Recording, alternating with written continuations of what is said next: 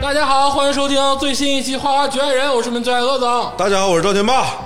哎，新的一年这算是过完了我没没别别别，这个咱们这期节目上线的时候吧，才初八。啊要说过完年，那你得等到十五之后，再等半个月吧。啊，就是上班了也得说，哎，等十五之后再说对对对对对啊。这个话就是暗收于心。啊对，对，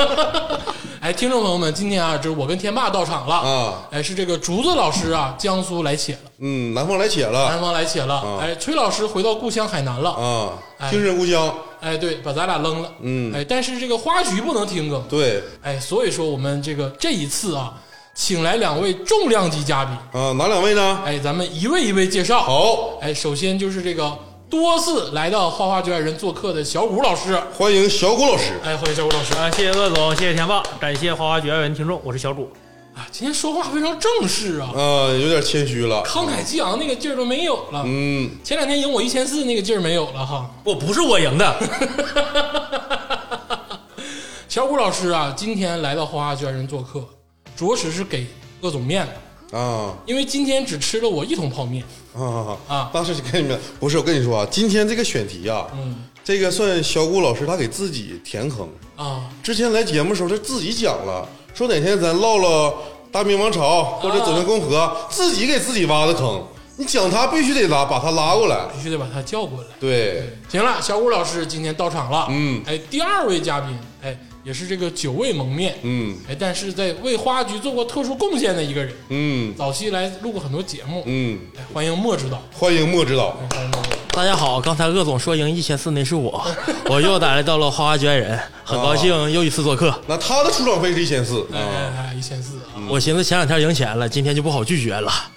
咱不是聚众赌博啊，我先说明白啊。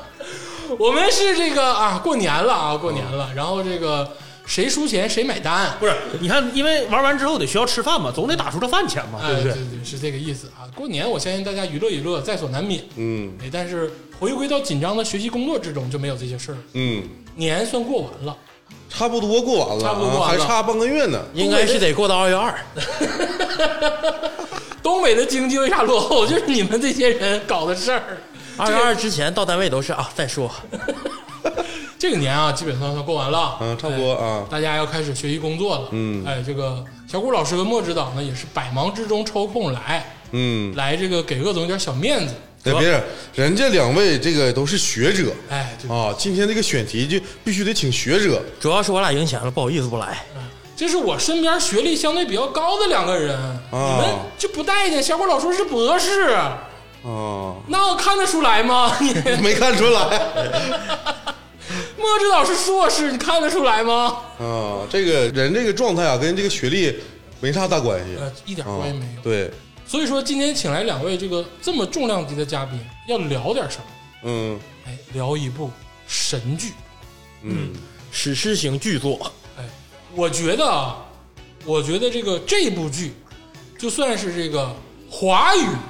电视剧这个史上能排到前三的一部。甚至可以说就是第一。呃，因为这个无论是这个人的口碑，还是说比如说豆瓣打分啊，或者是很多这个收视率啊、侧面的这个数据，他收视率都不高哎，它重播啥的，网上点击率很啊高，那对那对，中间禁播了一阵儿，倒也不是所禁以播，啊据收说视是率没有那么据高说。是版权问题，啊，对，这无所谓了，无所谓无所谓了，无了所谓了啊，啊，无所谓。反正我觉得这部剧是神剧，嗯而且是不太能碰的剧，嗯，因为这个东西一旦特别完美吧，就不能被花局戏谑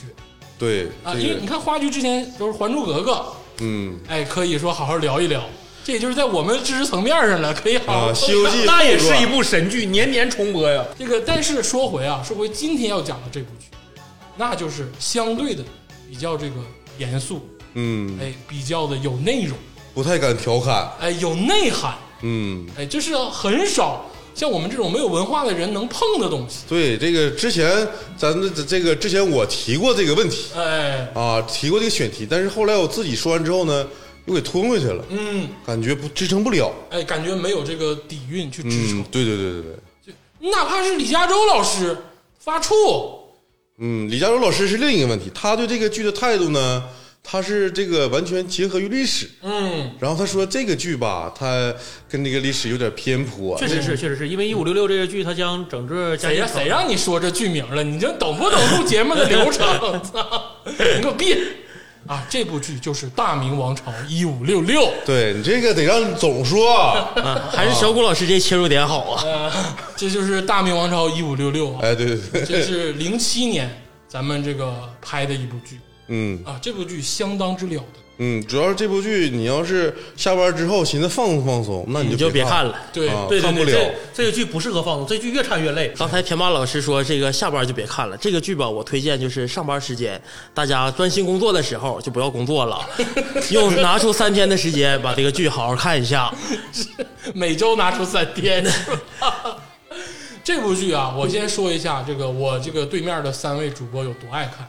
天霸老师是每年看一遍，嗯，在没录咱们《花花绝外人》之前，嗯，我基本上每年都看一遍。每年都要看。嗯，这个小虎老师跟莫指导就更不用说了，就是在这部剧里泡大的。哦，那那倒不至于，就是我一般不怎么看连那个电电视剧，因为我觉得比较比较漫长，粗俗，不是不无是不是聊，不是不是不是，就比较漫长，比较耗费时间。但是你看一五六六有时候我需要啥呢？需要回放。啊，就是我突然发现后面某一个点和前面这个情节呢紧密相连，而那段没看懂，嗯，回放看一遍。说起这个剧吧，我就不得不提一下这个这个剧的编剧哎刘刘和平老师，哎，是我认为现在就是当代的戏剧大家。刚才说到鄂总说到这个豆瓣排名前三的嗯一部剧，就是《大明王朝一五六六》，应该算其一。嗯我觉得剩下两部应该也都是出自刘和平老师之手。哎刘和平老师何许人也？湖南人，说几个废 话，说几个剧啊，大家就能知道。北平无战事，哦雍正王朝，哦，哎大明王朝一五六六，都挺深呐，这剧。走向共和好像也是刘和平老师有参与吧？哎，这些剧都是沉重，哎，有内涵，宏大题材，绝对是宏大家，一个戏剧家或者是一个编剧，一辈子能拍出一部这样的剧，已经是在戏剧界可以执牛耳了。哎但是对，但是他拍了这些部，嗯太太牛逼了。而且不只是这个编剧牛逼，就这部戏的演员，对你现在去回看那些演员，你会发现啊，就是很多人都是现在顶流，就所谓的演艺大师们、老戏骨们，老戏骨们。对，嗯这部戏没有我们世俗的顶流，就是说白了没有那种偶像级明星，对，但是在没有这种流量的前提下，每个演员发挥出了绝对的功底。所以说一部剧的支撑起来呢，不仅有一个好编剧，有一个好题材，一定要有好演也需员。要有好演员。哎，这个导演呢也是这个，所以就是张黎对，哎也是一个著名的，算也算是体制内导演了。当然，他也拍过很多很牛逼的这个，嗯比如你刚才说的那些，北平无战事啊，大家也听着了，我们这个开头这次用的是这个著名美剧《纸牌屋》的这个开头曲。啊，你这想骂他是吧？也不是啊，《纸牌屋》也很好看啊，嗯虽然说演员出事儿了啊，但是呢，就《大明王朝一五六六》跟《纸牌屋》比，哎，比如说这个石派西演这个总统，如果出现在《大明王朝一五六六》，我敢打保票活不过三集嗯，使使劲能活五集，啊！使使劲吧，使 使劲。他媳妇儿能活五集，他媳妇儿比他牛逼。我没看过《纸牌屋》啊，但反正看刘厚平老师怎么编排他吧。反正就这么说吧，就是咱们这个内地啊，拍这个权谋的连续剧，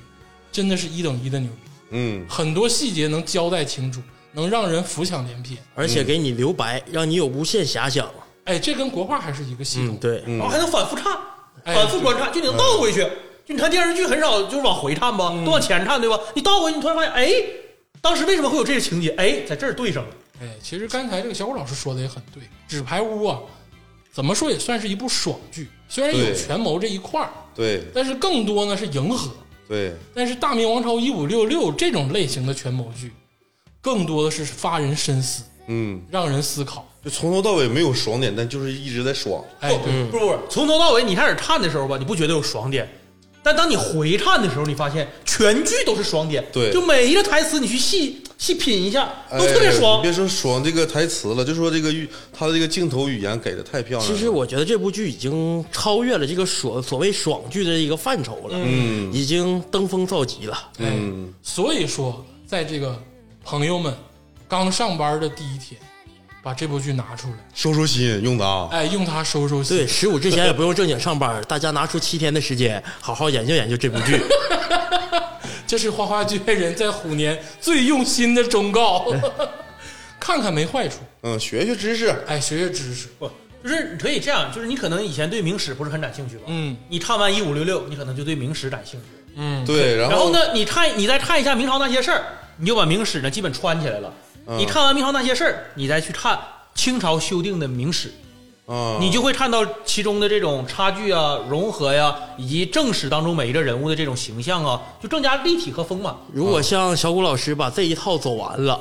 然后你如果还是一个真正的明粉儿，就现在我在抖音上总刷着什么什么君王死社稷、什么天子守国门之类的，天子守国门，嗯君王死社稷。我也不知道这些抖音那都个是谁敢发的明。朝啊明朝无一是软骨头，啊嗯对，就是是发这些好像有点爽文那个性质。如果你像小谷老师就把这个东西走一遍吧，如果你还能作为一个真正的明粉儿，那你就好好上班吧。啊，你要是想正经上班，你就看一下《万历十五年》这个这是哪儿来的呢？这是那个黄仁宇老师，呃，这个是那个《人民的名义》里面出现的一部黄仁 不不，黄仁宇老师的万历十五年是这样，你看万历十五年这事儿也很重要。黄仁宇指出了是啥呢？明朝一个由盛转衰，包括影响到整个明朝为什么最终走向灭亡，是从万历十五年那些看起来微乎其微的小事儿开始的。我建议吧，如果大家有时间，就是上班的时间看看这部《大明王朝一五六六》，嗯下班的时间吧看看明朝这些事儿，然后如果还有时间，两点多钟睡不着觉，嗯再看一下黄仁宇老师的《万历十五年》，指定睡着了。这是一个非常学术的一本书。这本书我看了两遍，大概大概花了好几年。行啊，这个同学在一块儿就有点犯傻啊，听众朋友们见谅啊，因为大家可能不知道啊，小谷老师跟莫指导是我的高中挚友啊， 我是小谷老师天敌，呃，对，就大家聚在一块儿呢，都有点犯傻。我不是从历史的角度去看这部剧，我是觉得看这部剧啊，在这个以后工作中，或者是这个 be a man 这个做人的这块儿，嗯呃，在一个环境中混，嗯会多少有点收益，嗯，就是所谓俗称的厚黑学不不不，我我得指正一下鄂总，这不叫厚黑学啊，啊，就是我认为《大明王朝一五六六》这部剧啊，教会我们最重要的一件事是啥呢？就是无论什么时候，无论在什么位置上，你都要努力去做一个正直的人。哎因为啊人在做，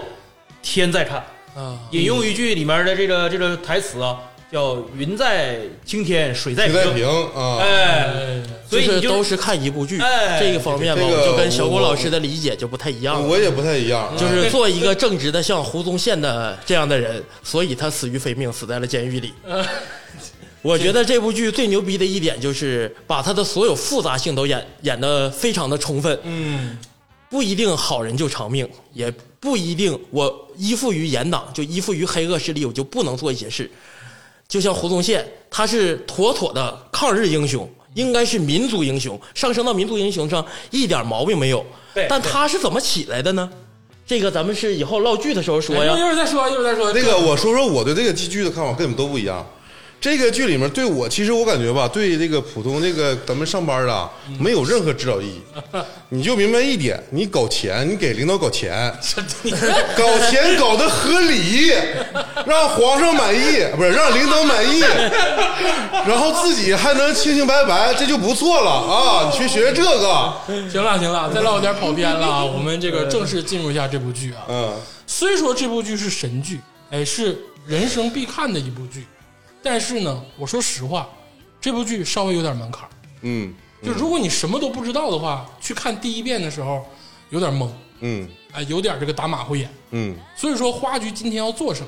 今天花局不想去彻头彻尾的评价这部剧，或者是怎么吹爆这部剧，想给大家做一个使用说明书。嗯，就如果说，哎，您没看过这个剧，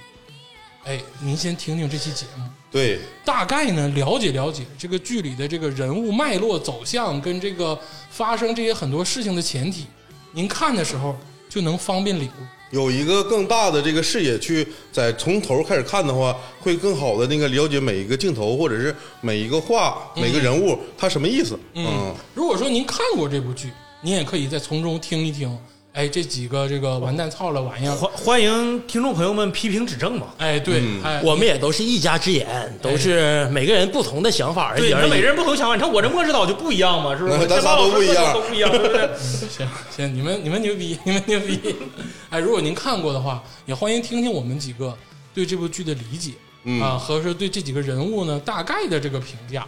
呃，看看是不是合您的胃口。嗯，当然不合您的胃口其实是更好，说明这部剧拍的每个人看来都有滋味儿。那就是中国的哈姆莱特嘛，对不对？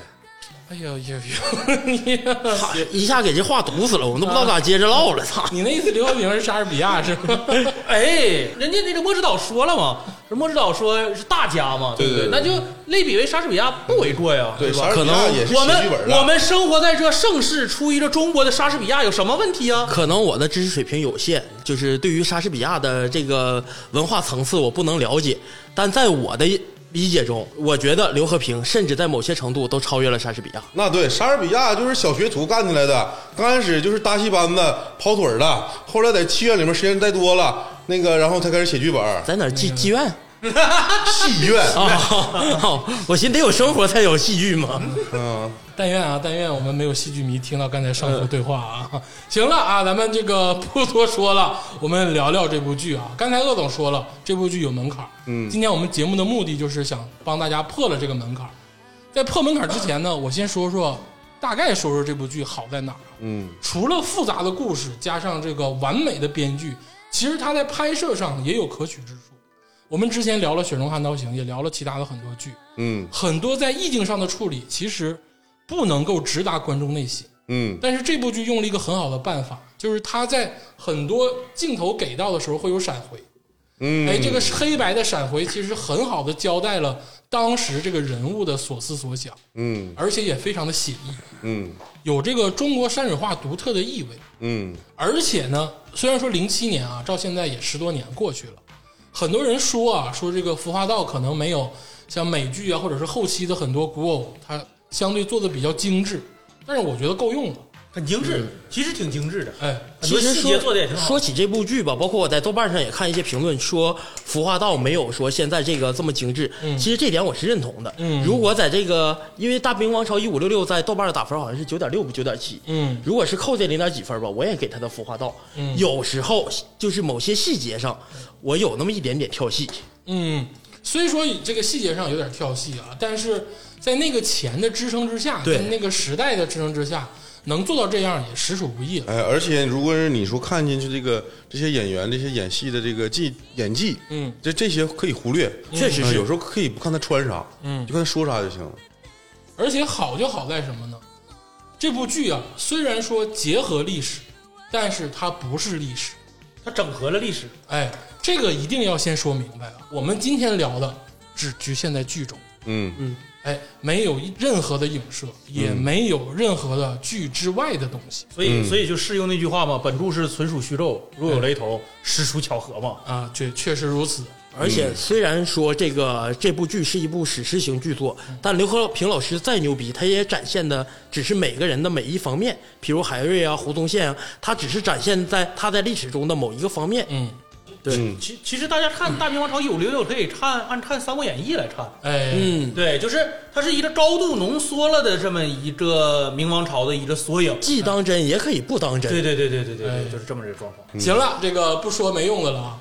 所谓大明王朝一五六六，那一定是讲大大明王朝的事儿。对哎，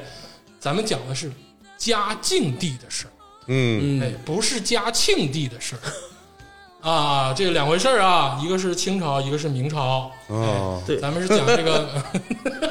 什么他妈破梗，啊我操！ 嘉靖很好记，家家都干净嘛。呃嗯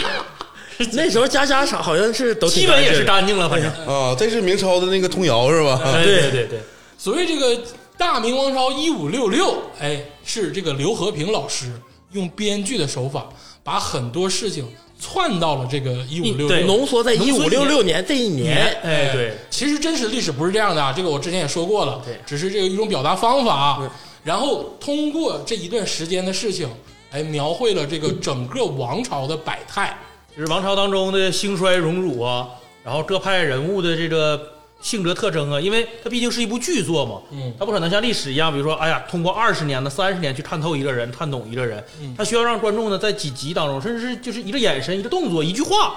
就看懂这个人，所以他为了凸显出一些，比如说矛盾啊呢，或者有些东西呢，他经过了艺术的这种加工和升华，所以他看起来我我觉得正像《三国演义》，嗯就是现代版的《三国演义》，其实把很多线条都融入在了一五六六这一年下大雪的这一年，嗯，这也是刘和平老师的牛逼之处。哎，而且这部嗯剧还有一个别称，其实是叫《嘉靖与海瑞》。啊啊，这个我还真不知道这是谁的别称？鄂总又到小地摊儿买书去了啊。这个剧啊，这个有很多，比如说剧本名其实印的不是《大明王朝一五六六》，其实剧本名印的是这个《嘉靖与海瑞》。是不是全荣的副业上写的？ 你呀、不要针对我， 就是咱俩要是掰扯掰扯吧，这个你知道知识含量不一定是多少。 那就是咱说嘉靖帝，不能说嘉靖帝光杆司令嘛。这个这个剧是嘉靖嘛，它是一个天，哎，咱们讲一下天下面的事儿。不用说这些没用的啊。 没有，嘉靖皇帝这这还引用剧中台词啊。嗯嘉靖帝曾经评价过嘛，说：“哎呀，一个王朝嘛，什么是一个王朝？无非就是几座殿，几家人嘛。几座店几家人吧，很迎合今天鄂总说的这个提纲。我们主要就唠了这一家店，再唠唠这几家人哎，基本这个剧就串成线儿了。就是看过这部剧啊，我首先对嘉靖这个人啊，就产生了浓厚的兴趣，因为他是在我印象中的君王啊，很不一样的一个人。首先就说明了他这个不出朝，啊，三十年不上朝，哎，不上朝。其次呢是这个，哎，是修道之人，但明明王朝它这个可能是基因不吧上，不上朝可能是传嗯统，对不上朝他是孙传子统，他孙子可能比他孙子不上可能比朝他时还间猛，更长比 他还猛。你看那就是剧里的朱玉军小同志，嗯他一直以为一个小孩子出现的，可能那时候他就懂事儿嗯了，就学学他爷爷。对，就常年常年见不着。前十几年吧，励精图治，不知道突然哪一下子，可能他爷爷在那边跟他说点啥 了，突然就不上朝了。都说明亡于万历，其实后来他不上朝也是一个很大的原因。但是嘉靖有一个他不上朝，其实有个问题啊，就是嘉靖之所以不上朝是啥呢？是因为嘉靖的这个皇位吧，可能跟他的皇位这个来源怎么有关系得来的有有关系有关系，有影响。就是嘉靖是一个属于偏房进入了入主中宫，他是他呃，他是继位的谁呢？是明朝历史上乃至整个中国历史上最有名的一位皇帝，朱厚朱厚照先啊生。嗯明武宗。明武宗，这应该是所有清朝皇帝的一个坏榜样。我感觉他们小时候教你怎么当皇帝的时候，如果你当成他那样，你就自杀了吧。然后我觉得他怎么得来的这个皇位和他不上朝也是有一定必然的联系的。对对对对，就是说白了，嘉靖其实就是如果从一个个人品质上来讲啊，嘉靖绝对是聪明绝顶，嗯绝对是聪明绝就顶是我们今天在座的鄂总也好啊，天霸也好，包括我也好啊，莫指导也好哈、腿一盹儿吧，腿一盹儿都嗯，不一定吉人万一。都不一定赶不上张居正，就不用不说不不张不居正不不不不，我们跟张神童比不了。我觉得张白圭大师，他的别名白圭，嗯我觉得他的文采武略都甚于胜胜于嘉靖。啊，对对 对，我真觉得是明王朝在他的整合下又苟延残喘，残喘了七八十对，年。所以说这是对我们就是我们就是我们这都不腿一盹儿都不吉人我万一。觉得小谷老师有一点说的不对，为什么要把咱们四个捆一堆儿？咱们四个根本就没有可比性，啊捆一堆儿肯定比他沉。压死他，压死他，是不是？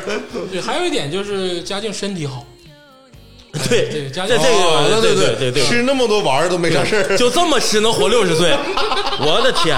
对嘉靖身体好这个事儿 啊啊，是我身得体我得好详细说说。啊嘉靖这身体真是好，啊，从这个任眼之变开始啊，任眼之变就是有几个宫女儿合谋要勒死他。嗯哎，这个事儿之后呢，他基本上呢就是有点不近女色了。啊嗯，但是不近女色不代表说他不召唤自己。他这种造害自己啊，没法按现代科学来讲。嗯，就他这么造害自己，我感觉我还能活一个月。嗯对，他呢就是炼丹啊，所谓的炼丹啊。这个《甄嬛传》看没看过？后期吃丹药那个事儿，嗯啥都吃，哎，啥都吃。嘉靖同志是一把一把吃啊，一把一把 吃，练完主要拿自己做实验，他也不能先拿太监做做实验。那能，人家炼出来都是长寿丹，能让太监吃吗。而且嘉靖老师身体最牛逼的一点是怎么呢？冬天穿单衣。嗯，那北京那地方吧，暖和也暖和不到哪儿去啊。冬天穿个披风开大门，然后夏天捂个大棉被，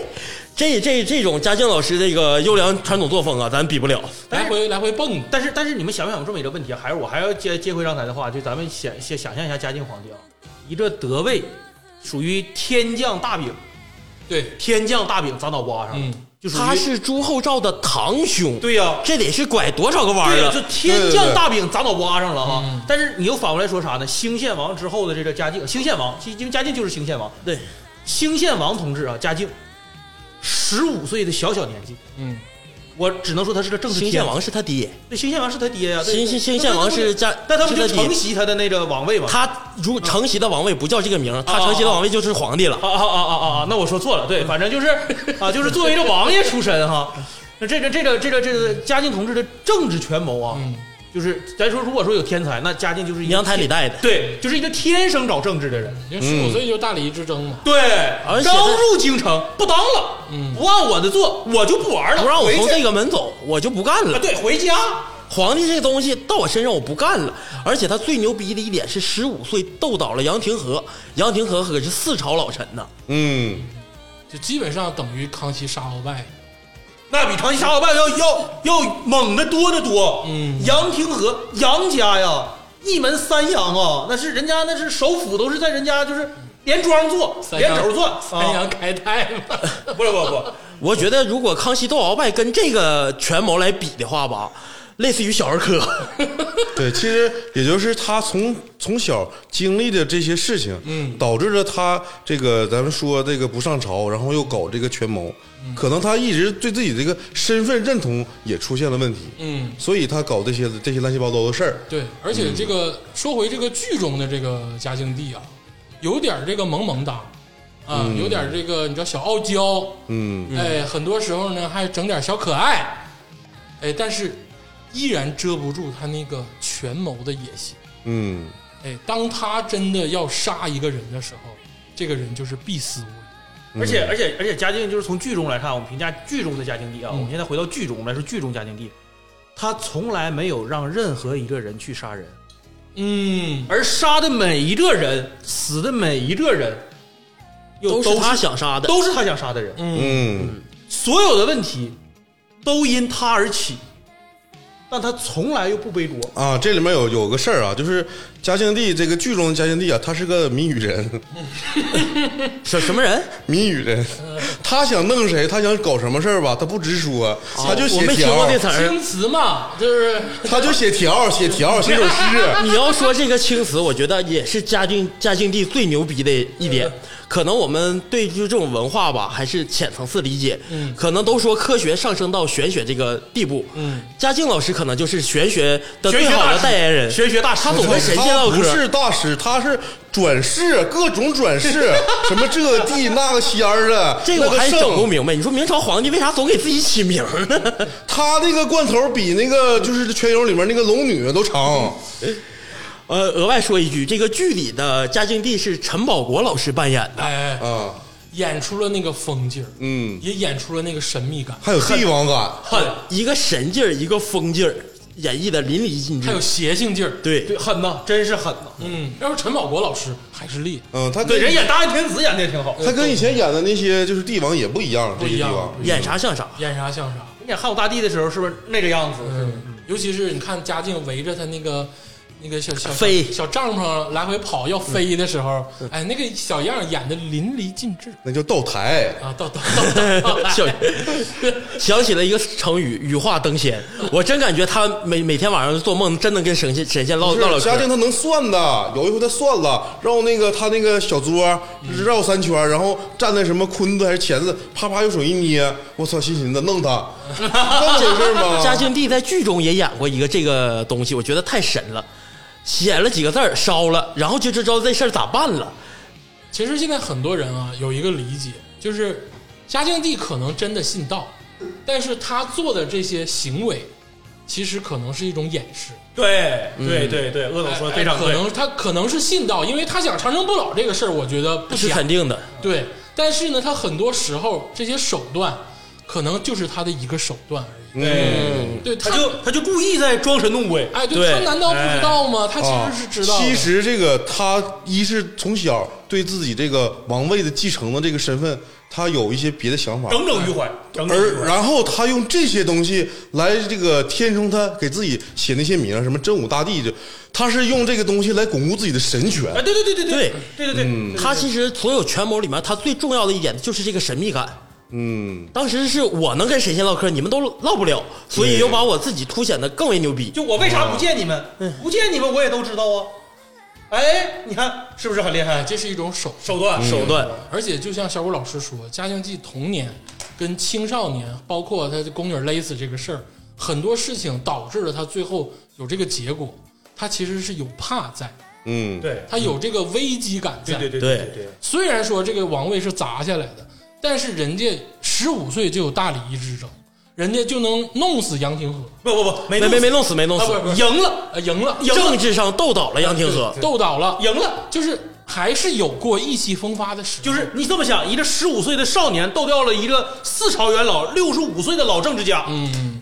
而且还是在那样一个科举的朝代里面当过探花的人。嗯就是明朝也特别有意思，明朝几位特别有名的首辅，比如我们一会儿要说到的徐阶啊、嗯张居张居正正啊，啊都是探花出身。啊不不，张居正不是探花，张居正是状元呃不是不是，张居正是庶吉士，但他应该是二甲，第几名我啊，那不知道哦了我啊忘，那我那我那我记错了啊，反正徐阶肯定徐阶肯定是探花徐探花二十岁的徐探花那也是个天才，天才一会儿一会儿咱们说啊。张居正属于保送，因为从小就神童。对对。对对，然从小后就说他是神童，他从小就是神童，然后第一次科举就失败了。然后最牛逼的一点是，他就去北京把国子监校长的姑娘泡到了手，嗯然后马上就二甲庶吉士。啊，你看那个，你看，你看，就是是吧？莫指导总能唠出我们不知道的历史。哎哎，说回嘉靖帝啊，嗯这个嘉靖帝其神秘感，哎，其这个很多邪性的事儿饱受争议，但是不得不说啊，权谋这个东西，人家玩的明白。大师哎与生俱来，我感觉这这真就是娘胎里带的，他也不是谁教的。没人教的，真是没人教没的。人教他，天才，那天才上来就天才会，上来会就了的，会了人一用了还成了。哎，对，玩的手段也极其的高明。可能是他不愿意跟再玩人了，所以跟神仙玩了。也有可能，也有可能，真有这种可能。其就实是他跟神仙玩的目的也是为了玩人，啊这个这个我觉得是这样啊，当然一派有一派的理解。对，嗯嘉靖帝呢，就是这个人，咱们就是剧中的一座殿，一坐哎垫，一座殿，然后可以唠唠这几家嗯一人个。核心，呃咱们几个基本点上也唠一唠了几家人，所谓对的不对大明王朝一五六六，哎，这个皇帝就是这个嘉靖帝，嗯也是这个所谓的男一号，对对对。哎，我觉得是男一号啊。虽然出场可能没有那么多，但是没有绝男二号对可能男二号多，没有倪大红的演饰演的严嵩呃对出场多。对，但是很重 要。对每一次出场都决定了无数人的前途命运，对都决定了无数事件的走向。就是你们下面怎么捂着，到最后是我决定。哎，对对对对对，他决定之后还得放一条纸条，他很多时候也不直接说我。先看你们我演没定，你看人家皇帝上的说话跟没说一样，聪明的内阁就领悟到他这个意图了，对吧？主要不聪明的都让他整死了，那倒也是 就剩聪明的围绕在他身边了。不聪明的也上不来，嗯就是这么简单的道理。哎对对对，内阁哲源主要首先第一件事儿啊，不管行政能力怎么样你，得会写青词，哎，都是青词大咖，一个写的比一个好。对，所谓的青词，我要提一嘴啊，青词是这个道学之中的一项活动，嘉靖帝用它呢，算是传达圣意。哎，这个听众朋友们在看剧的时候一定要明白是什么形式呢？基本上是嘉靖帝给个字儿，然后呢，底下的这个官员就就开始编了。哎围绕这个字儿就我开就始猜编。，其实一方面是写青词，一方面是揣测圣意。嗯我有幸看过一，就是青词，就是在网上搜到过，嗯那个东西用现在话怎么说呢？天书，就是他可能真是跟神仙唠的嗑，我也不明白嘉兴同事是怎么能看明白的。其实这个青词在剧中啊有一个呃，严嵩给了一个详解，比如说嘉靖帝给了一个真字儿，真字儿，哎，那这个严嵩就跟徐阶说了，说你知道老家给这个是什么意思吗？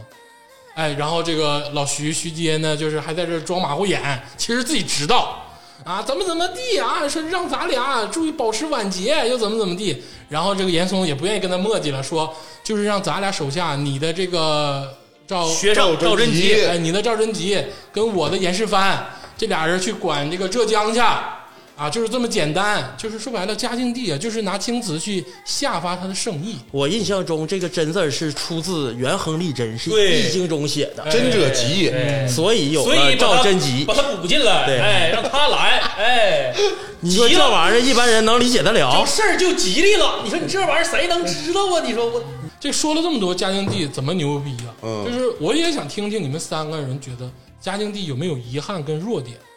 就是跟他的可悲之处。其实我觉得鄂总说嘉靖的弱点，我觉得嘉靖在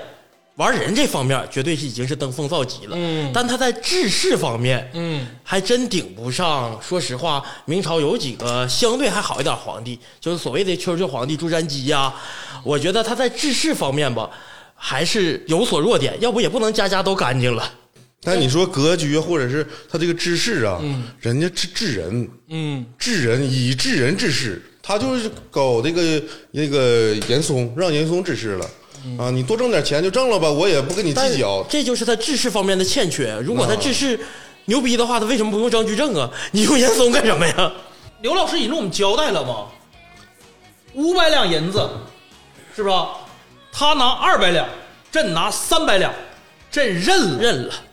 朕的银子， 他们拿二百两，给我一百两，我还要谢他们。 嗯陈宝国老师演绎的太好了，一个皇帝呀、跟臣子啊，跟天下的黎民苍生啊，计较谁能多拿一百两银子。嗯，权谋登峰造极，术无可挑剔。嗯可惜呀、道不足，哎，所以他没有成为一代名说君。白了，一生修道，但是弱点竟然在道上。道上对，嘉靖帝啊，他除了当皇上以外，他还有两重身份，一个是化学家，这个不必说了，他这是这个刚才已经唠过了，他还是个会计大家哎哎，啊，绝对是自己有一个会计事务所，嗯明明朝版四大，明朝普化甬道，所以这就是德术得到了极致。就是我有多钱我都知道，对，就是明朝的户部尚书居然是皇上既。然是皇帝，明朝户部尚书是皇帝，不是徐 阶，其实是皇帝。其实嘉靖 亲自。嗯你想在剧中就是就是刘平老师为什么说这部剧拍的好，展现细节哈，嗯就陈宝国老师台词功力也很好哈。嘉靖每报数的时候，我刚才只是举个例子，就是他嗯当时愤怒的时候，他每次开御前会议，比如说对对仗的时嗯候，一个皇帝能说到两，对，比如举个例子，比如二百四十什么三万三千二百一十四两，嗯他能明确到两，很可怕。很可怕。就是跟咱们现在比如说说这个给你两千万，完了明确到分，嗯。嗯，基本一个道理。你说这下面人咋干活了？他把两都知道了，我们怎么干活了？ 要么说他手底下是有好几个会计事务所， 全是注册会 计，两京一十三 省，会计全搁他不那用儿不呢。 用查账， 账头在心中，不用查账。哎，这个说完嘉靖帝啊，哎，咱们这个稍微休息一会儿，嗯，咱们听一首这个移奏器乐队哎演奏的一首歌曲，叫《飞天》。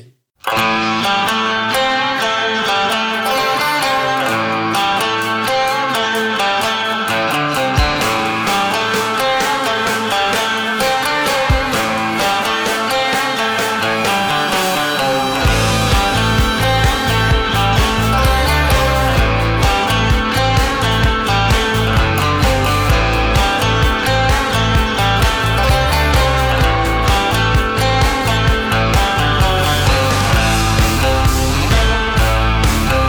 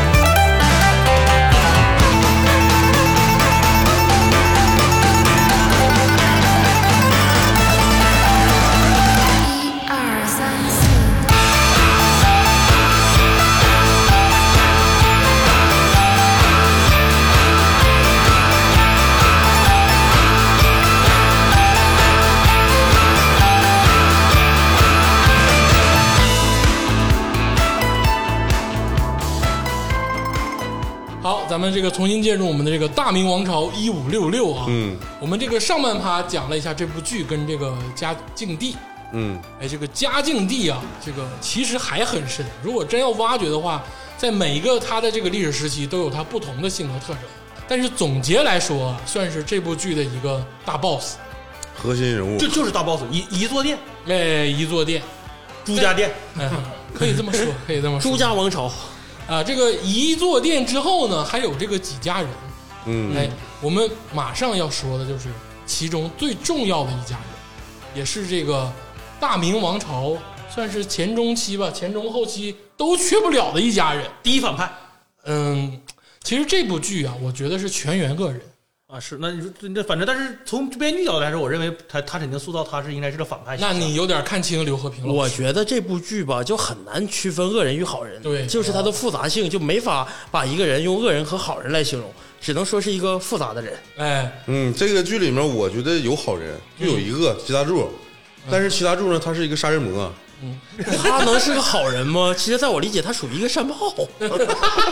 李逵，山炮里面也有好人呐，李逵，啊，李李时珍，李时珍，啊，李世仁是好 对人李，世珍是好人，可以。我这个部剧我是你是你你是是专制， 我就不说了。 专治那个性病阳痿， 也算是一个性性开导心理学家啊，都有。李时珍算好人，啊，嗯，这个我我承认，嗯，反正其其他的就不好说了。说白了，就是真正的这个世界中好坏，很难区分。对，对，大奸四忠，所以说这部剧是一个不是太能分清好坏的一部剧。那我们就来说说严家人，哎，说不管，好坏的严家人哎是不是？？说白了，你就理解成全员恶人吧，对，没有一个好人。没有一个好人。那我们来看看一五六六年的大明首辅哎，我们看看这个严分仪大明首辅严党一派，严分仪哎，严家人啊，所谓的严家人啊，不是都姓严，他是这个严党严党，哎，严党的这个领袖，哎，就是这个严嵩。严嵩何许人也呀？也是个奇人。为什么说是个奇人呢？你就是说哈，就是都说都说嘉靖帝绝顶聪明，你说他手下这些人，严嵩二十几岁就是状元及第，呃，呃，严嵩不是状元，严嵩不是状就元，是对对进士及第。进士及第，对我说错不对，应该叫进士及第。当然也是这个王朝最顶尖的学者之一。对对对而且他年轻的时候年轻完有为全不能说他是一个恶人，甚至就是按世俗的标准，他一定是个好人。对他是为夏言说话，二十多岁就被流放回了分宜他的老家。嗯，六十多岁，五十多岁，起码快六十了。对，重新执鞭，重新重新复出执政，然后可能就说成为了一个世俗中的恶人，又把持朝政二十年。这是一个复杂的人，就没法用好或恶来形容。但是严嵩的故事告诉我们一件事儿：一定要身体健康，嗯，坚强的活着。别瞎鸡巴吃，别学嘉靖。而且这个不知道啊，是有意为之还是无意为之啊？这个历史上呢，严家父子啊都好色严嵩好不好色，我还真不知道。严世蕃确实好色，对对对，啊，这严东楼嘛，起了一座东楼。这个在这个历史里面，好像这个严嵩好像只娶了一个妻子，这个我真不太掌握。但是这个严世蕃娶了二十多 房。如果按历史说，严世蕃绝对是一个绝顶奇才。先描述一下他的外形吧，大概说是一个四百斤左右的独眼龙，严世蕃是严嵩儿子啊，小就是小哎哥小哥高老，又名严东楼。为什么呢？起了一座东楼，只负责收纳他的姬妾们。嗯，就是，但是在历史上，严世蕃是绝顶聪明。哎就是嘉靖老师写的一些青词，他爹有时候看不懂，老眼昏花了，给他儿子，只有他儿子能破解。其实，如果说嘉靖的心腹人，就是严世蕃老师，哎，嗯，但是在这个剧中啊，这个因为剧中需要一个人承担这个角色，所以说这个剧中的严世蕃，所谓的就是严嵩的儿子呢，是一个比较粗莽，哎，比较不计后果，比较张张张志坚老师饰演的严嵩，呃那个严世蕃老师，可能不像历史当中的严世蕃哈，嗯，谋略和韬略如此过人，但演的也很有义。意味。哎就是我刚想说这个老师叫什么名，我就刚想说叫高玉良老 师，张志高玉良，坚，张高志玉坚老师，良，高玉良，玉良书记，对玉良书记。我跟你说，就因为是这个志坚老师演的，我几次看《大明王朝》，都想在穿越了，我都想再深挖挖严世蕃，就是在剧中这个结构里啊，嗯，我都想再深挖挖严世蕃，因为总感觉带着点什么东西。他有一句话说的特别直入我的深挖，嗯，就是他说两京一十三省担子都是我挑着呢，知道嗯吗？他敢说这话，但是他后面是老子，他有老子，嗯所以他敢说这话，说明他在朝廷里面肯定不一般。哎， 其实这跟历史上的严世蕃有一点共同之处，就是桀骜不驯，天下舍我其谁的霸气。但其实严世蕃在是这个真实情况下长得是霸丑霸丑，对，但咱没看过他的照片儿啊。嗯但是据描述，呃这是看当年明月老师的描述哎对，确实是一个四百多斤的独眼龙。嗯，呃，但是呃，严世蕃在剧中吧，也就是可能形象上有点不符，但是这种霸气，就是他在历史中就是绝顶聪明，哪怕是嘉靖老师，可能也是我手中的一把利刃而已。这个刚才我说啊，这个儿子父亲都好色啊，其实严世蕃好色是无疑了，所谓严冬楼。但是严嵩呢，多少沾点儿，因为这个剧中、哎、啊，一有段啊这有这细节，对，有这细有节一，段这个捂脚的描写。通房俩大丫头，哎，说白了，那个时候啊，这个严严老师、严嵩老师啊，已经是七十多岁、八十的高龄。嗯，八十多了可能老当益壮，老当益壮，但是呢，这个睡觉的时候呢，一个床上啊，还得搁两个通房丫鬟。那个是暖床的，那个嗯时候没知有道，是干啥 的？那个时候没有发明电褥子，所以得需要人工暖 大床哥，要是真暖床，那个时候有热水袋，啊。那个时候嗯那个时候可以烧炉啊子，对，就咋都暖了你们历史看的还是比较细呀、啊。但是嗯呢，没我没听我说们那时候有我热们水剧袋看的比较细啊哎，历史不一定细。而且怎么暖床，你就有的看了，有的没看啊。是啊，严嵩枕着枕头，哎，比如说坐坐北朝南啊，比嗯如说一个方向，在这个枕头这边儿，头在这面儿，那两个丫头在反方向睡，对然后严嵩把两个脚丫子放到那两个通房大丫头的胸上，对对对对对，这跟暖床有啥关系？啊哎哎哎哎，这属于暖脚。啊，太细太细不好啊太细不，好这跟暖床有个屁关系？然后就拉帘儿了，对你知道里头干啥了？你这么唠，容易又唠到李时珍老 先生上，真的太太细不好还是那个严老爷子身体好啊，严老爷子身体好，啊身身体好，身体好好，身体好，身体好，差不少。嗯，这玩意儿就是就别乱吃 药，嘉靖帝活到六十，嘉靖老师不瞎造还，我觉得他活一百二没有啥问题。嘉靖老师嘉靖老师活到六十，严嵩老师八十多吧得罢专之后还苟延残喘了三年。啊，其实严嵩老师怎么看呢？你说历史是公平的，也是不公平的。其实，在当年明月老师笔下，严嵩老师到最后已经沦落的成为一个街边的乞丐，哎，扫大街，嗯，这个没法说了，太凄惨了。也不凄惨，哎不凄惨，不凄惨，不凄惨。这个东西就是出来混，迟早要还的。 无间道是吗？哎对这个啊，我们倪家人曾经说过这句话啊，出来混迟早要还。所以说，严嵩这一块呢，就是也不凄惨。说说严嵩吧，我觉得严嵩啊，就很多现在很多人也在说他，说他到底是不是一个就绝顶的奸人，是不是什么好事儿都没干，也不尽然。对，但是呢，你要说他真的是啊，为了为了这个国家不得不贪，这也是放屁。对对，没有不得不贪这一说。哎，没有，就说白了，他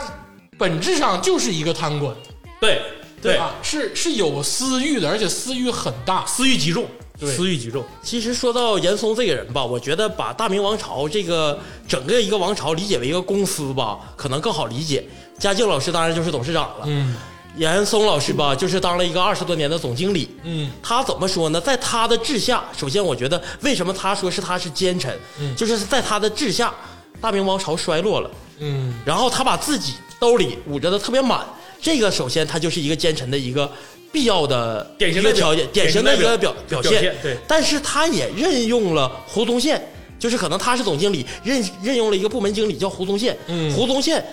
抗倭奇才，顶牛逼。呃，又成为了民族英雄，把日本人打的嗯倭寇，倭寇把对，咱就说日本人吧，就把倭寇撵回了海里，撵回了海的那边。嗯，怎么说呢？他肯定是一个奸臣，但他还有他自己的复杂性。就是严嵩，就是如果看剧中，就我还是我愿意回归到剧中啊，就是我愿意从台词里面去去品味每一个人。就是严嗯严嵩老师曾经就是跟教教导严世蕃的时候说过这么一句话：嗯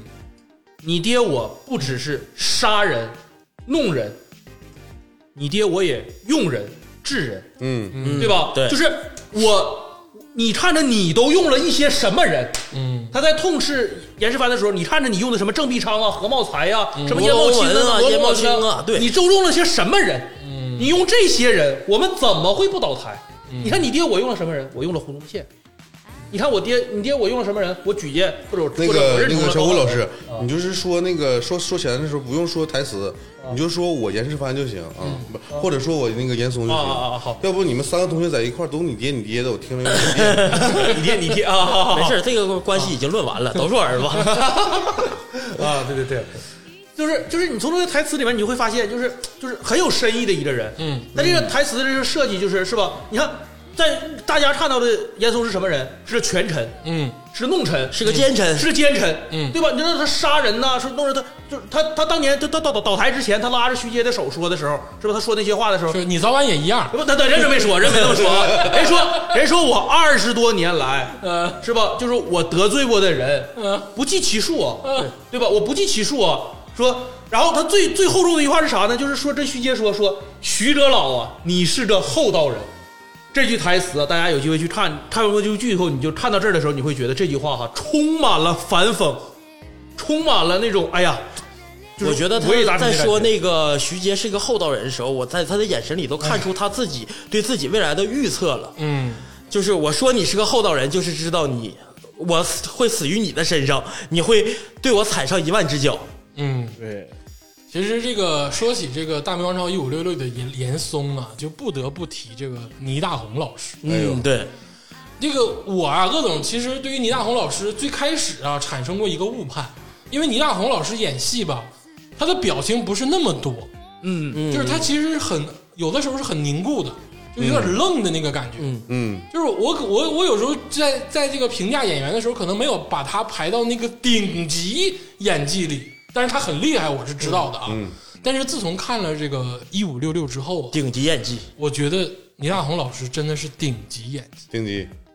只是他刻画了一个八十多岁的一个老人应该有的那种状态。哎，而且大家想想，倪大红老师拍这部《大明王朝一五六六》的时候才多大？可能不到五十，应该可能都不到五十，然后他刻画一个八十多岁老头儿，这个咱得说，服化道这方面还是很牛逼的，就是给他的倪大妆红 老师长得老，这个是那他反正也你是，反正也是，对对对对但是你说他的化妆，就是把八十多岁这个人，然后老态龙钟那个样子演的惟妙惟惟而妙。且是八十多岁老人，他里面有这个眼神呐，就对是对倪大红他演戏，他在这部戏里面演的好的地方是眼神，哎，对对对八十多岁老头儿里面那个狠劲儿，他对，用眼神演，哎，包括他那个迟缓，他都能用眼神表达出来。哎他面露杀机的时候，就那一瞬间的那个觉醒的时候，哎，你看他眼中的那种杀气，还有就是他皎洁动手那个了，感哎，对对对对对。他都有。然后还有那啥，还有啥呢？就是八十岁老人嘛，所以你看家庭第一问到关键问题的时候，睡着了，对，听不见。听不见，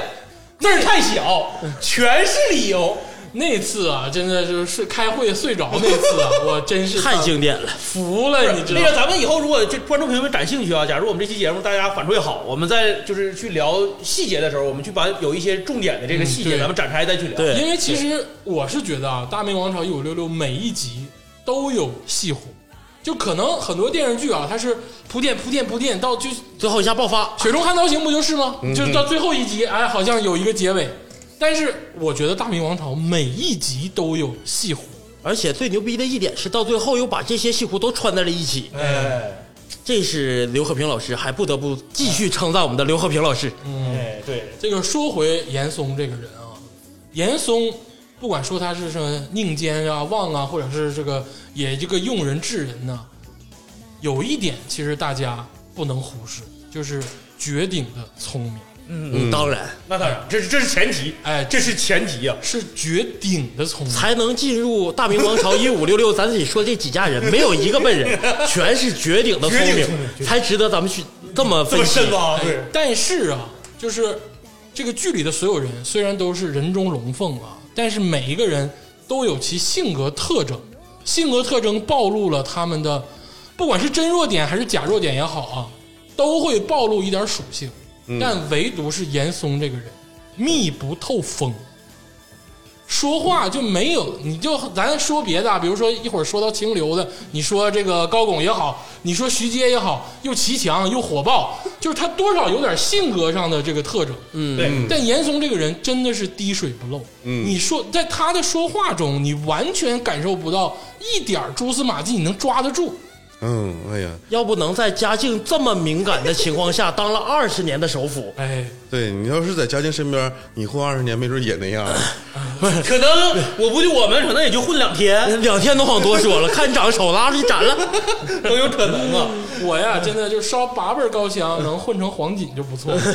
啊。就 那你后得先做个手术， 才能往那方面发展。后面再说。所以说，这个严嵩跟他儿子严世蕃、小阁老形成了鲜明的对比。嗯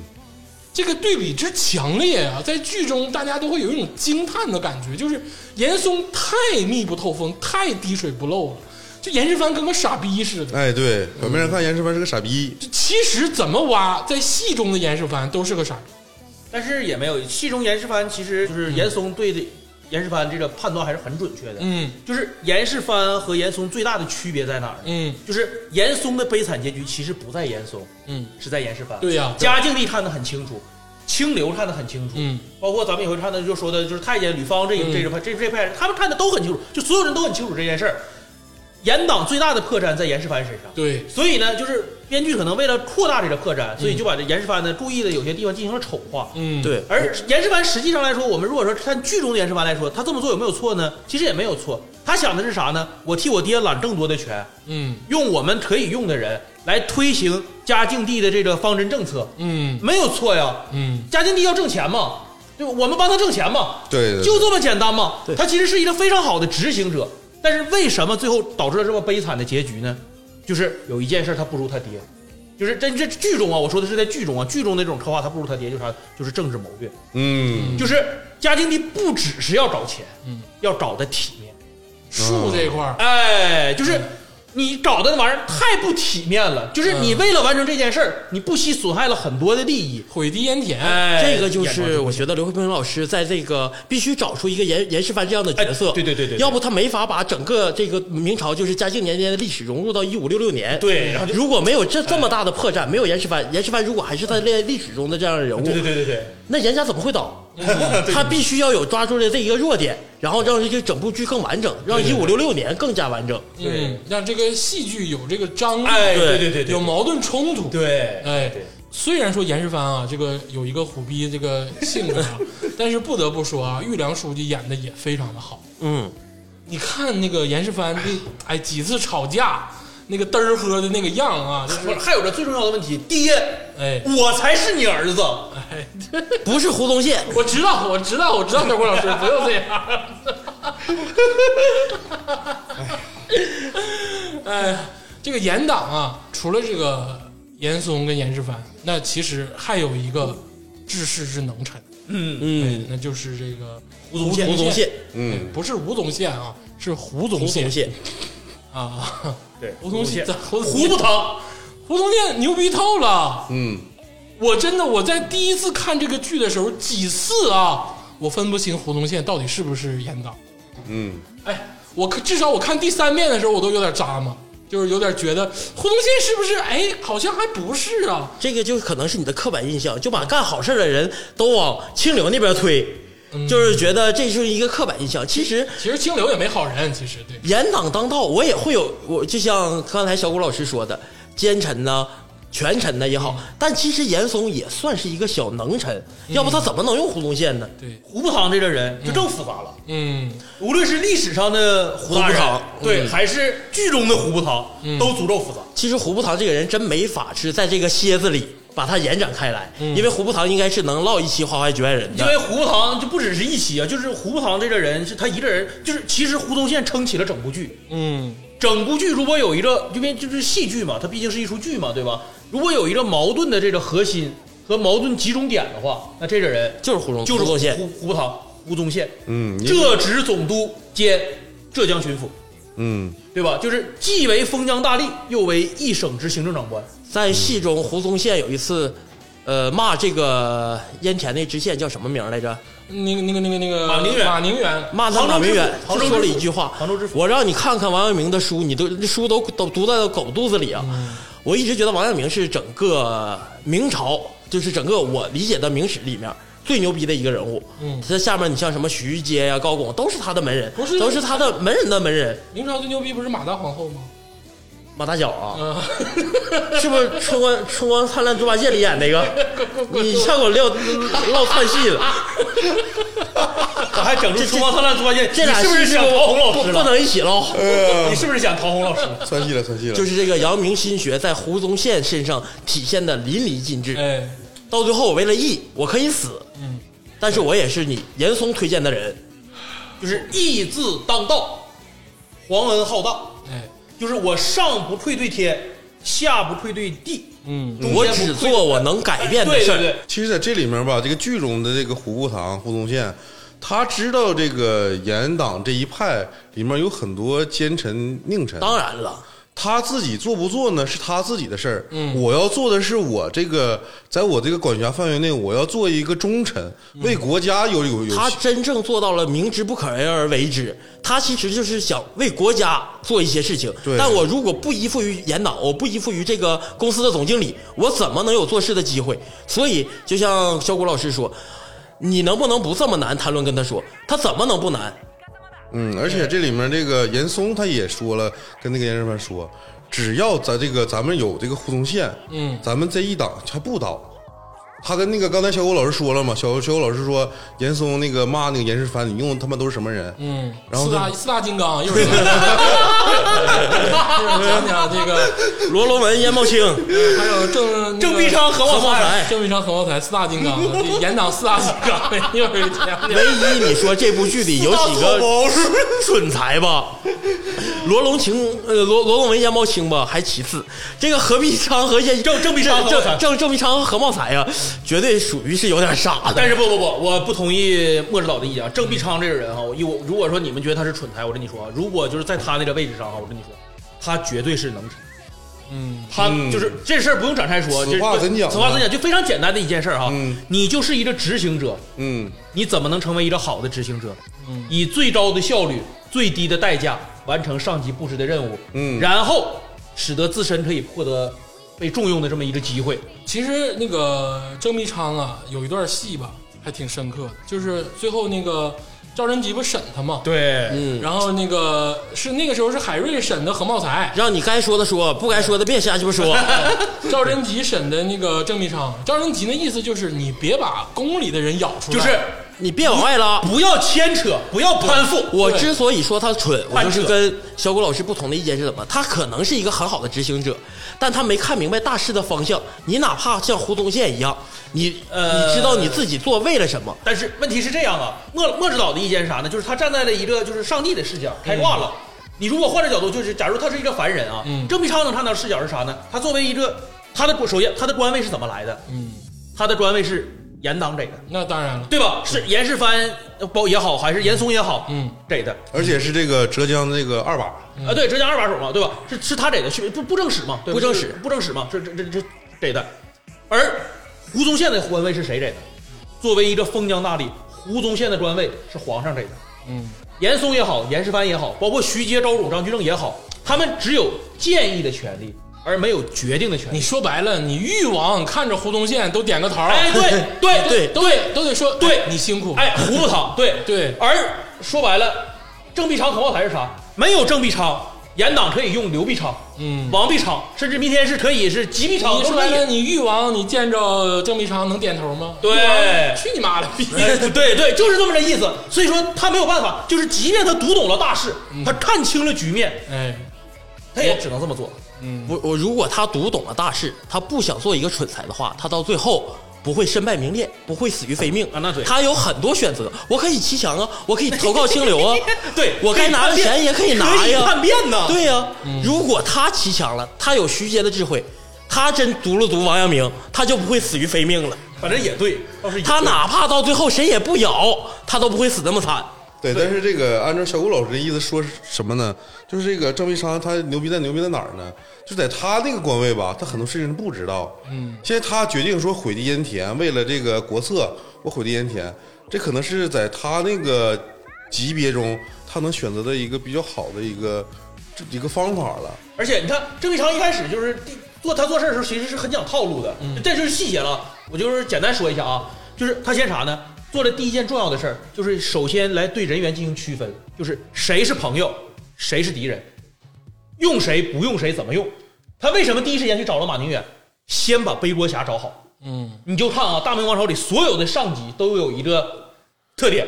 嗯，就是一定要找着背锅的，出事儿这事儿谁谁谁担着？甩出去，一定要甩出去。他把大桌所以他找到了马明远，因为马明远是胡步堂的学生对，啊。马宁远他找到马宁远，而且他大小和氏，杭州知府四品官，大小和氏，你看，哎，这个品级啊，所以我说他蠢的一点就是，他觉得毁地烟田这个事儿，杭州知府就能担了。对，其实这就是他对他妈哎最蠢的一点对，莫指导说这有对，他认为一个杭州知府扛下这件事儿，一个杭州知府配上一个河道总监，就能单聊死九个县人的事儿哎对，就把这事儿这扛不了。他不蠢谁是蠢？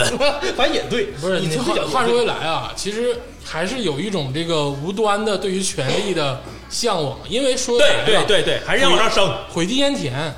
是严世蕃的决议，不是你郑必昌的决议。你只是执行者，对，你是执行怎么着？对，你说白了，你毁地烟田是啊，四大金刚其中两个金 刚在这个啊，在这个严世蕃身边说，咱不行，再淹了吧，这这你说不得整了吗？就是那谁，那个罗文罗罗文、严严茂严清，茂清俩人在跟严世蕃说，？你看着，你看这名儿啊，冒青烟，你说你这玩意儿咋整这这你得推呀，你得往下推正，这不行，淹了吧啊，苦一苦百姓，对不对？都赵是贞吉是不 是？苦一苦百姓嘛。都是这个套路。然后呢，传到了浙江这两个其他二大金刚， 就是传到了这两个奇才手里，是不郑是？必昌和何茂才，郑必昌才说：“操，那烟呢？干这了哎，就没考虑过自家地儿啊，那是他自家地儿。我就说他蠢就蠢在一点， 我们每一个执行者可以完全服从领导的分配，但你不想到这个锅你接不接得住，你死不死 啊？对呀、啊，你死不死啊？这你是他最蠢的一点，有道理每个人想到这一点的时候，你不得先想我挣不挣钱，得不得官儿，最好最后我不还得是我能不能保住命吗？能不能有命花而哎 你呀？说白了，就真的到了，比如说，就说一句七万句吧，比如说我是郑必昌啊，这真这个这个任务下来了，浙江二板啊，你是？我也很难办啊。嗯我要是违抗严世蕃的命令，我是个死；嗯，我要是说灰地烟田回颠田，查出来了，其实查出来我了，也能想到，还是个死我是个死，还是个死。这事儿咋办？但我一直觉得这不是一个必死之局，为什么呢？我毁地烟田，第已经他如果不蠢的话，他已经看到了自己的死路。嗯谁能给他担？杭州知府能给他担？严嵩他能不能担了死九个县的人的事儿？严嵩都吐血了，严世蕃他能担了吗担？不了这个事儿我可以骑墙啊，我可以找清流啊，你有很多解决的方法因呀、为那个时候谭纶就在，对呀、你可以往那边靠啊。对，杨金水也在。说白了，确实你啊这个责任让他们担呢。对你当让时杨金水担了，杨金水担，杨金水把李全推出来嘛，河道总监推出来，他们最蠢的事儿就觉得你推出一个人就能顶住这个锅。对对对对对谁你把有严道理嵩推出来，他能不能顶过？对对对顶住他。们认为杭州知府就可以顶这锅差不多了，以为把常州知府咔嚓了，这个事儿就拉倒了，毁地烟田继续推行了，这可能吗？对，所以最后啊，这个是胡宗宪收的尾，胡宗宪分红了，最后是淹了一个半的县，对，然后川安建德，对，当然也是死伤无数啊。当然了，你分红更大的目标都去这两个县了。对，就是兴百姓苦，亡百姓苦对事儿。那说白了，确四大金刚确实有点不够用，有啥说啥。啊你甭管是他的处境多艰难，还是说呢这个视角有局限，但是如果换一个人，比如说换到徐杰，换到张居正身上，死不了。所以人家嗯啊，啊，对不对？所以这个就是刘和平老师的艺术化处理，不光要把严世蕃贬得低一点，也要得让他手下整几个几大金刚，嗯要不这个剧没法结尾啊！都这么聪明，那谁赢啊？谁对都没有破绽，没没有何必昌郑呃没有郑必必昌、何何茂茂才才，这两严个世蠢蕃死不了啊！你想想严嵩骂他们，你用的这些蠢材， 我都能想起倪大红老师那个表情和动作。你用的是什么人对你用的都是什么人？哎，说了这个严世蕃跟他的四大金刚，哎，当然了，严党不是啥也不是啊，还有严嵩跟这个胡宗宪顶着呢。对，再说两个嗯小人物吧，哎，一个就是这个杭州知府，先后两任杭州知府，对，一个是我们刚才提到的马宁远，马宁远，还有一个是是高翰文高翰文，哎，这个先后两个杭州知府。对，马宁远呢，这出来几集就死了。死的呢也是他觉得呢，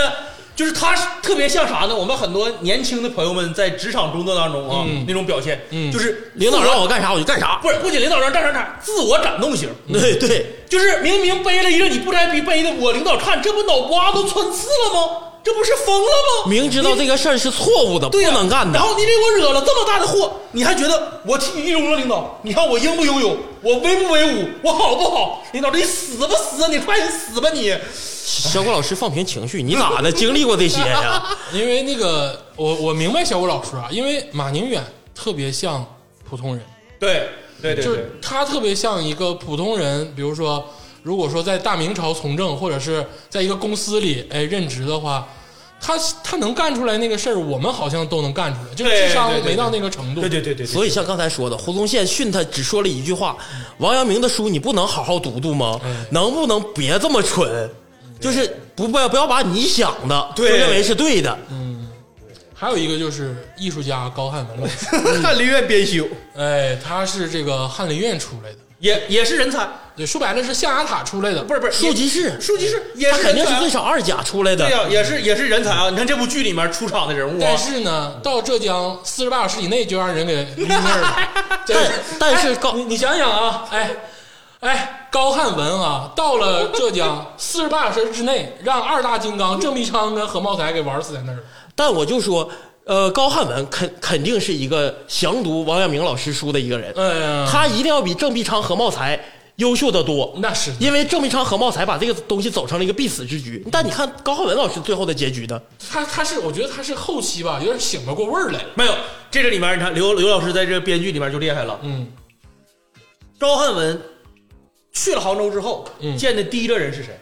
是胡宗宪。哎，好，对，对嗯胡宗宪把他留在了大营里，是胡宗宪叫的他，在驿站中间没到没杭到州呢，对对对没到呢。胡宗宪，我这你聊几句。跟他说，问他点他了，说你知道浙江有多少人？不不，你这知都是道小这事。个他主要想说是刚有一个山炮这么做已经死了， 对，然后好好的然后照一件事儿啥？你说那什么啊？什么以战以以以窄击阵，什么什么对什么什么两难你说那四清啊玩意儿你说那玩意儿就是这草头文章，到这儿根本执行就不像一个了。大学教授下去就是当村支书，一顿概括、竞整概论了。嗯，胡宗宪已经点明他的方向了，他真是有，因为胡宗宪的这句话，最后才没死，嗯侥幸躲过一劫，因为他。呃，严世蕃把他派去也是个顶锅的，其实他面临的也是两难的必死死局。嗯死局。因为那个时候是任用了这个三个新人嘛，就是这个高汉文、王永吉跟海瑞，嗯，是在这个事件刚刚第一段平息之后，那个发了三个新人。对，就是杭州，因为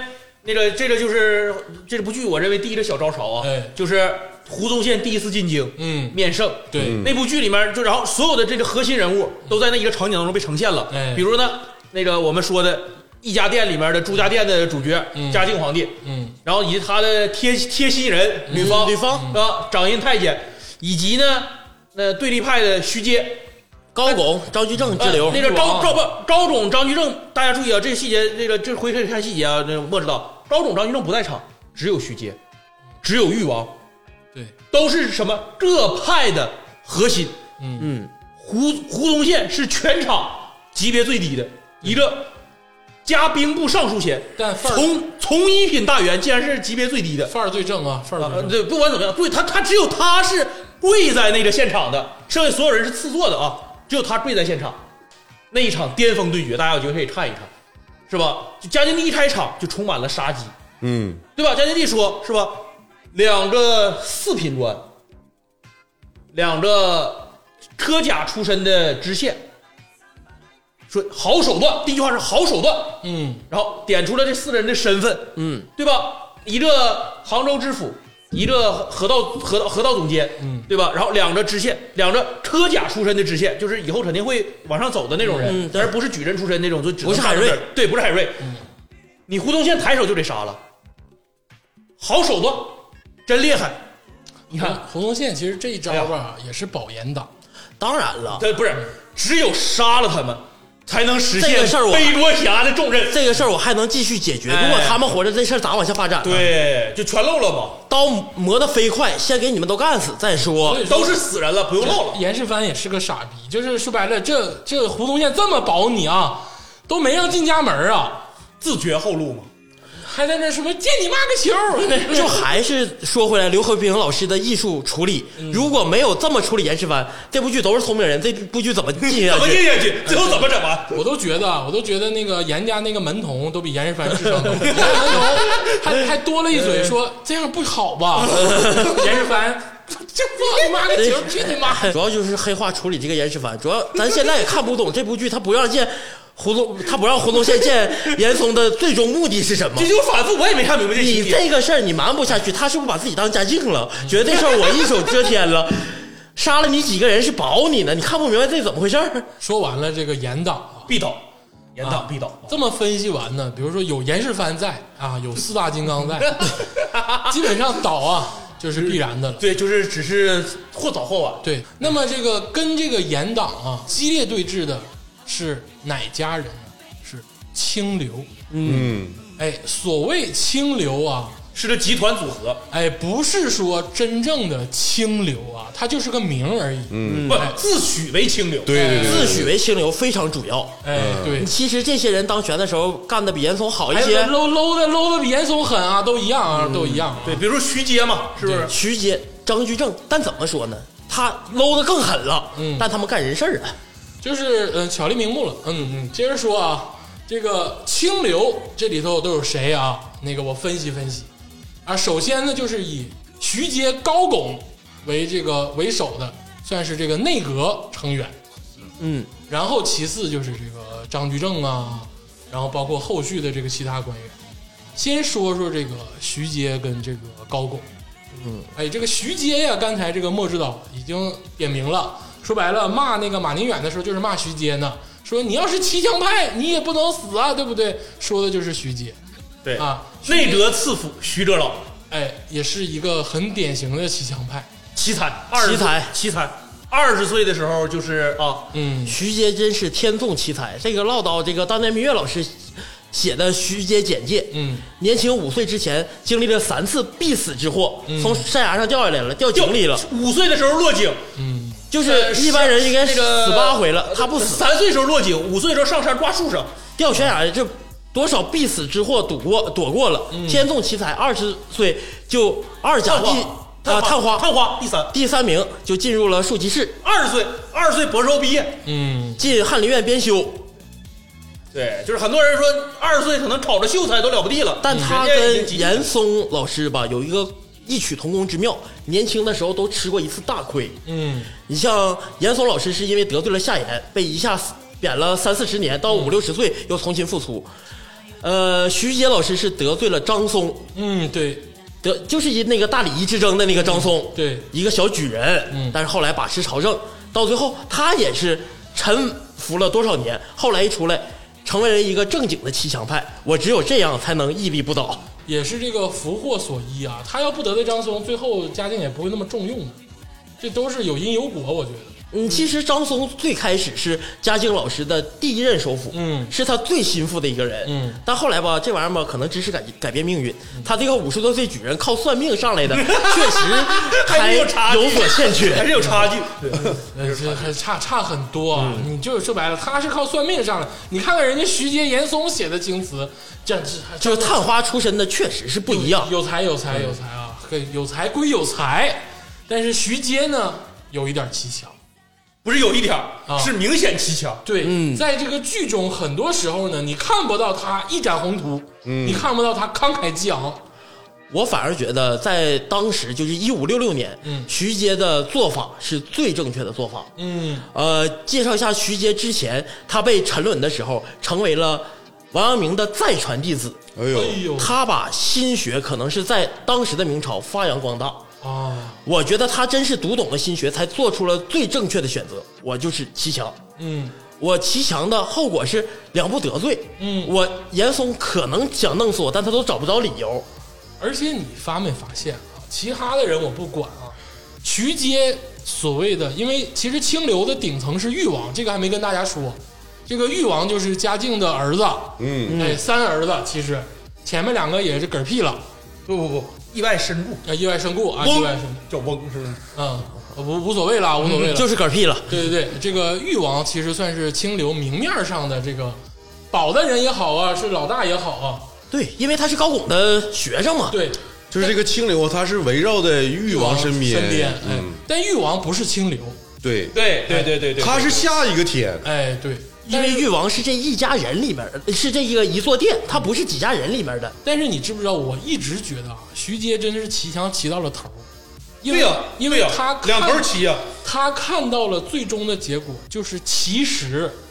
誉王跟嘉靖是一伙儿，嗯，啊对，当然了，对对对对对，其实是这样的。所以徐阶围绕着誉王这个清流，他必他不倒，他永远不会倒，誉王不倒，他不倒，但是誉王后面也没人了，所以说嘉靖不可能把誉王干死，嗯，只要他的利益和誉王的利益相同，把他俩自己捆绑，他其实是没事儿的。你说白了，但凡誉王不大逆不道，其实他们誉王跟嘉靖是一伙儿的。大哥誉王哪他也有大逆不不用道的他实也不用大逆力不啊？道了，他也不用大逆不道，有这么一个把权术玩到天的爹因，为因为他不用九王夺嫡，他没有那个其事实儿。他看到他爹天天吃那玩意儿，他就心里有数 了。这个天是我的，这个殿是我的。对，而且嘉靖其实本身是承认誉王的，当然了，对，就是人就是好像是啊，我这边跟你跟严嵩拉对立了，但其实其实你说严嵩这事儿他不知道吗？啊严嵩可能不知道吧，我就严嵩一定知道啊。誉王不知道吗？誉王也会知道啊，因为张居正他们有一番对白的时候就说了嘛，嗯对不对？倒掉了严嵩之后，谁会是下一个严嵩？张居正在剧中的时候就已经，刘和平老师就已经埋了这些伏笔。后期的历史发展的时候，我们可以看明史的，就确实这样啊。徐阶和招总决裂了，嗯，对对啊，啊，那谁把招总，谁把徐阶斗掉了？高拱拿下了哎徐阶，高拱又被张居正拿啊下了，螳螂捕蝉，黄雀在后。每个嗯人都是严嵩。啊，对，谁都是严嵩了。你说我这就慢慢说啊，慢慢先说徐阶。说白了，徐阶这个骑墙骑到了头儿，他骑在誉王周边，其实也骑在了嘉靖身上。不是，他也骑在严嵩，他也骑在严正老身上啊。哎，严对严正老那句话说的多么讽刺！我还是那句话，就是严嵩倒台的时候，徐阶去通知他的时候，嗯那句话说的多么讽刺啊！我二十多年的首辅，嗯，得罪了无数人。徐哲老，你在我这儿当了几十年的副手，嗯次副副总经理，对呀、你是个厚道人啊，嗯，是不是？这句话，厚道人，嗯厚道人能当这么久，厚道人能能让你扫大街去，就是能让你饿死路边儿。啊，那是这厚道人能干出这事儿来，那是人干的事儿。哎，然后徐阶呢，轻有着细节，轻轻推开了紧握的双手，嗯，对我印象非常深，对吧？？然后这严嵩说：“说毕竟占了二十年的首辅，哎，没有功劳也有也有苦劳呢。说这句话说的就是一点用没有。这句话说有点装逼呀、不不不。”然后后后面后半句话很重要啊，啊。皇上都记得嗯啊这句话很重要。严嵩知道他死不了，啊嗯，所以，所以他才要拿着咸菜再一次进宫，因为嘉靖帝给了他一次最后一次御前对奏的机会，这个机会很重要。徐阶不想给严嵩，但是又不得不给严嵩。嘉靖皇帝的权谋在最后一刻都彰显的极为的微妙，就是徐阶赢了吗？赢了，赢了应该不见严嵩，对严党连根崛起，对，嗯，严嵩输了吗？输了应该一败涂地。我还给你个机会，因为我们在一起相处了二十年。嗯，这就是就那句话嘉靖老师的智慧，哎他知道严嵩倒了，徐阶会成为下一个严嵩，哎你看但是严嵩有徐阶制衡，那我拿谁制衡徐阶呀、哎，所以你看那场戏呢，徐阶赢了，但是往还还有一种兔死狐悲的那个感觉你唇嗯亡齿寒了。啊。那你看严嵩输了，输的可能有点不卑不亢啊的那严个感嵩觉。输 了，失去哎了严严党和清流的对抗，嗯，那剩下了清流谁谁来对你抗看，？哎，对对，就那场戏最后品我品出来什么呢？他俩在某一刻吧，觉得他俩是一家。嗯， 你们在皇帝眼里都是外人，你们玩儿来玩儿去都是你们争死活，但其实你俩是一家。哎在皇帝眼里，我是一家，你俩是一家。哎有点汤姆跟 Jerry 的 感觉，对啊，多少所以我们分析了骑墙大师徐阶徐老师，徐阶之后啊，清流这面儿也算人才济济，嗯，马上就是高拱，对，高拱也是这个内阁里的啊，阁员嗯对内阁阁员，而且是这个吏部尚书，太子少保吧？这不是那时候他没有是誉王的老师誉，王王老老师师嘛帝师，但他当时是很重要的一个位置，叫吏部尚书，呃吏部尚书，天官儿对吧？就是吏部尚书，说白了，他是整管人个的对。除了那个首席，我们的首席会计师嘉靖帝加的 是吧？加会计师以外，是吧？吏部尚书是一个绝对的实权派，嗯，从权力的，从这个剧的这个设计的权力角度上来说，为什么高总一整就叭就一拍桌子就站起来了？嗯，为什么他气那么盛？嗯，他是有这个底气的。哎，因为两京一十三省，无数的官员嗯，都要走他高拱的门路。哎，哦，大家去想这个事情，就是这样。你说，如果说清流派有一派，就是如果说你说哈严嵩那派有四大经章，嗯，那可能在高拱之下不只是四大经章。就是第一天第一次你们可以看回看剧，第一次玉泉对奏的时候，这五个人你们会大家会发现特别有意思。就嗯为什么就是就是说这部剧拍的好啊？这五个人分成两派，大派上来看就是严党一派，清流一派。严党一派就是严嵩、严世蕃，嗯清流一派呢就是徐阶、高拱、张居正，嗯，但对奏的时候，你会发现，徐阶、高拱、张居正他们三个人，无论是表述也好，行为也好，和察言观色的能力也好，是不一样的。徐阶对奏完这个财务的这个事情之后，高拱是很愤怒的，嗯，因为我们咱仨开会的时候，你不是这么说的，你你这玩我吗你？啊你咋说变就变了呢？你这什么人呢？就是开完大家可能在这单位都有这经历，下面大家都研究好了，就是开会的时候说那个啊，咱们口径一致，就这么说。然后比如说鄂总，哇就变卦了，鄂总还先说，把你给卖了，其实，在这个当朝对奏你中，你说这卖严点有点太嵩快了，嗯显得像骑墙派，他是老老实实坐那儿。对其实就是我见过一切的东西的事儿。你们吵吵你们吵吵，啊接着吵吵，皇帝在后面敲钟呢，你们接着能吵吵你们能吵出个屁呀？对，你们接着吵吵。这里面就像历史还原历史人物，张居正表现的最为聪明，嗯我不吱声。嗯，所以，所以说清流是个啥呢？清流是个合集，嗯就是反对严嵩的人就叫清流。就叫清流了。说实话，清流这个名字吧，显得很高大上，就是多么正义，多么那啥哎。其实他只是没有严党权力的另一个严党，嗯在严党倒了之后，清流可能就变成严清流了，嗯，对对徐对，清流、高清流可能就是这样了。哎，这个说完这个清流的这个算是老大老二了，这个徐阶高拱，接下来就是说一个奇人，就是也是清流里的，算是我觉得算是最牛逼嗯的一个人了吧，哎嗯是清流里面唯一一个管枪的人，哎，张居正，嗯，就是大家如果有机会看啊，就是导演的时候，唯一能在京城拿出兵权的人哎，是我们的张神童张居正，因为他是领兵部尚书衔领，兵部他是兵部尚尚书书，他是兵部尚书，只有他能拿出正式的武装力量。而严党当时的武装力量是什么？是刑部和大理寺。不行，不不不在在正规军在兵部面前他不行啊，嗯但是按地方武装来讲，他很行。但当时也是戏剧需要，就是这个走向已经是严党要走向灭亡对对了，所以这一块儿一定要出来。哎，对，但我一直就是说，无论是从剧中张居正的表现、张白圭、张神童的表现，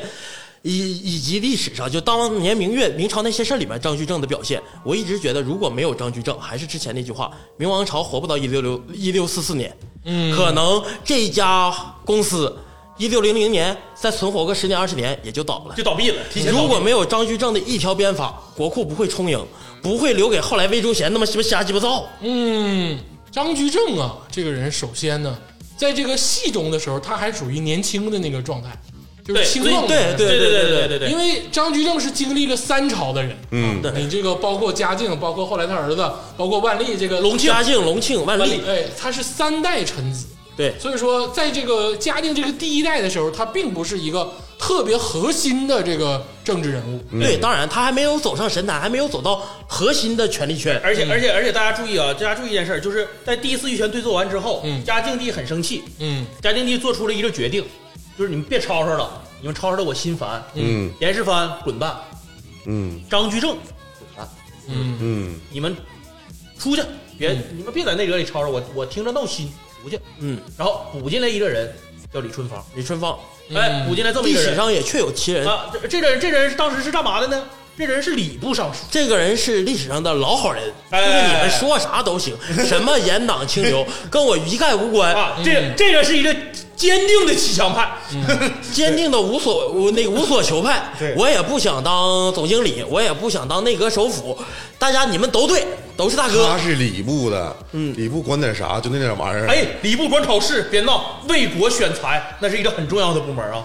嗯，就那么回事儿吧，没有户部重他要。主要是不想掌握权力，所以就没人把他当回事，也没有人把他当为敌人。对但是所以他就被补进来了呀嗯，你看他就入阁了。然后张居正是唯一的出去有入回来又出去又回，哎，几进几出的这么一个人物，嗯所以在剧中很值得研究。所以，但你们看啊，严世蕃被退职之后，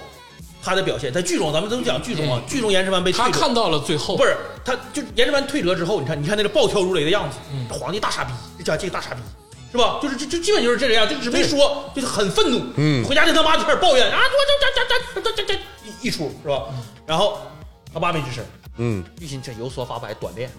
是吧？然后你看人张居正，你看人张陈东辉，坐在那儿的时候，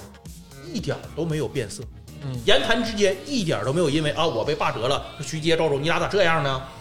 人家人家心里有底。不错，他不是心里有底。我们换个角度想啊，就是清流并不是像严党一样一个严密的、有组织、有对纪律的党派，而是一个什么？一个政治联盟。因为清流他们每个人都是考试出来的，都哎是进士及第，每个人都有每个人的主见。我不是依附于谁，哎对对我是对对依附于天子，哎我凭我的能力，天子我往门生我往上闯的，哎不像严党，我没有严嵩这个爹，哎对我就上不去了。 对对，而且剧中的张居正啊，我得点出几个点。剧中张居正每每在关键时刻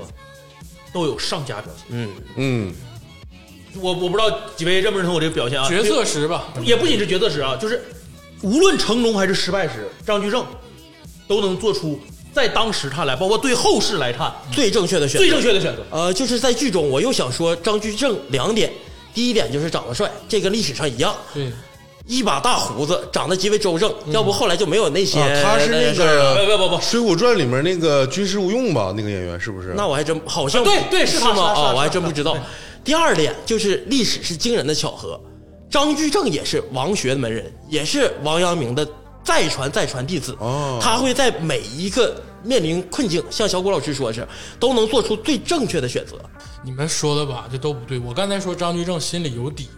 有底在于哪儿呢？因为誉王的媳妇儿跟他有一腿，不是不是，停停，这个事儿吧这种这种当剧时中没体现，剧中没体现啊，其中有你这体种现啊，就是如果有体现，当时誉王他媳妇儿也也是个啥也不是，你有一腿能咋的？你能保住我的命吗？誉王也不是隆庆帝呢，哎，我跟你说啊，誉王媳妇儿那可不一般啊。闫妮儿 啊，啊，那你那个张三丰血精那一段儿，我感觉也挺牛逼啊。不是肯定是他有肯体定啊挺牛逼，但他没有，他不是权力的巅峰。对我跟他有没有一腿能咋的？对，就这事儿这事儿，你看你就各种你看专心的点着我们看剧怎么的 点就不一样啊呢。虽然这事儿，我觉得可能百分之七八十，咱没法解读历史是真 事儿，但是这事儿吧，我觉得是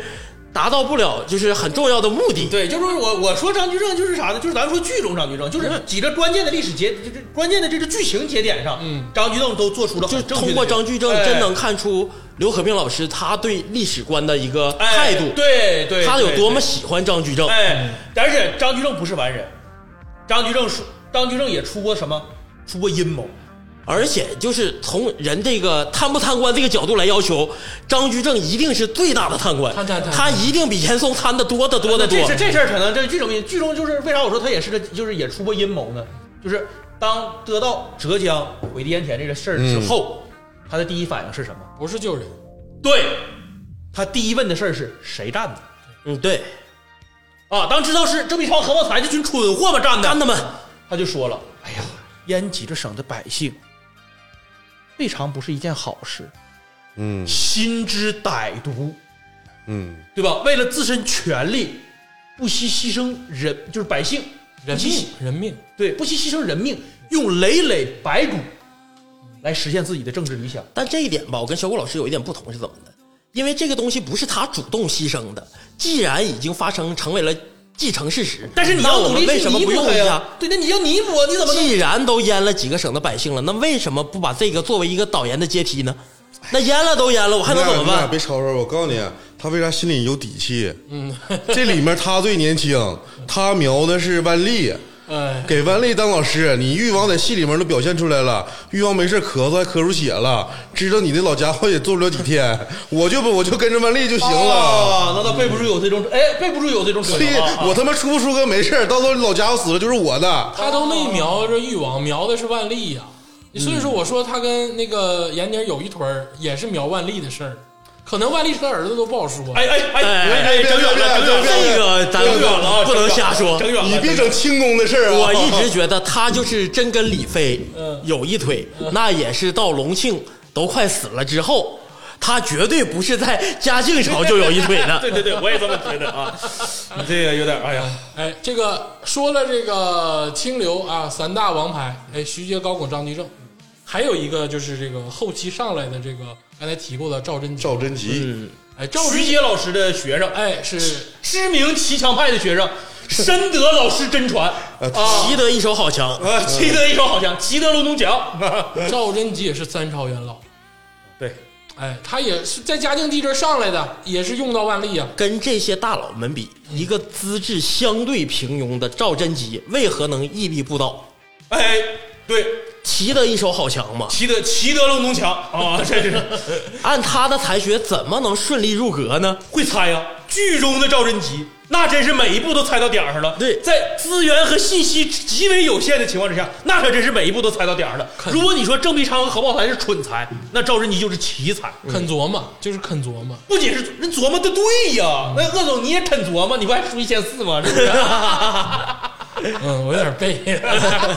对吧？所以你说琢磨这玩意儿也分先后嘛，是不是？也有成败与否嘛，对不对？对，其实我是觉得赵贞吉这个人吧，大家看剧的时候一定要看他，就是在关键时刻怎么往后退，哎，在关键时候怎么往上上，找谁背锅啊，话怎么唠。其实他更像咱们现实中的很多人，对，就是嗯爬上去的那些人。对，嗯赵贞吉两场最精彩的戏嘛，嗯，一场就是他任户部，他进了入阁之后，对当了户部的那个堂官，嗯也就是所谓户部尚户部尚书嗯结果他手上来了一个烫手的大山鱼，叫海瑞，是吧？嗯上了一个没人敢上的贺表来了啊鸡挠的，啊！这哥们儿来了，给赵贞吉都吓尿裤子了，结果我们看看赵大人，居然能把这个事儿化解了。哎，看习得一手好强的赵贞吉赵大人是如何化解雷霆万钧的天怒火人雨露的，而且呢，这个事情对于他来讲甩锅大师，无功无过。哎，吴中吴甩锅大师而，且这事儿他对于他来说是飞来横祸，嗯呐谁整个这二杆子到我这儿来，他也不知道啊他也不知道他会上一个这个课表，对，他是真没看过呀，而且他处理方式最对的是什么呢？我还把这个锅接下来了，我不是说哎，就他这二杆子也他妈不是我给他整来的而，且人说了，就是我是户部尚书，我的下属我应该负我责下任我的下属出问题了，我接这种没问题，所以他的但是处事之道还是哎，就是极为圆滑。赵仁吉入阁靠的不仅是这真字，深得心学之道。是这圆字，嗯，就是圆的已经到什么程度了？就是都盘，就嘉靖帝这么大一个高手盘不了，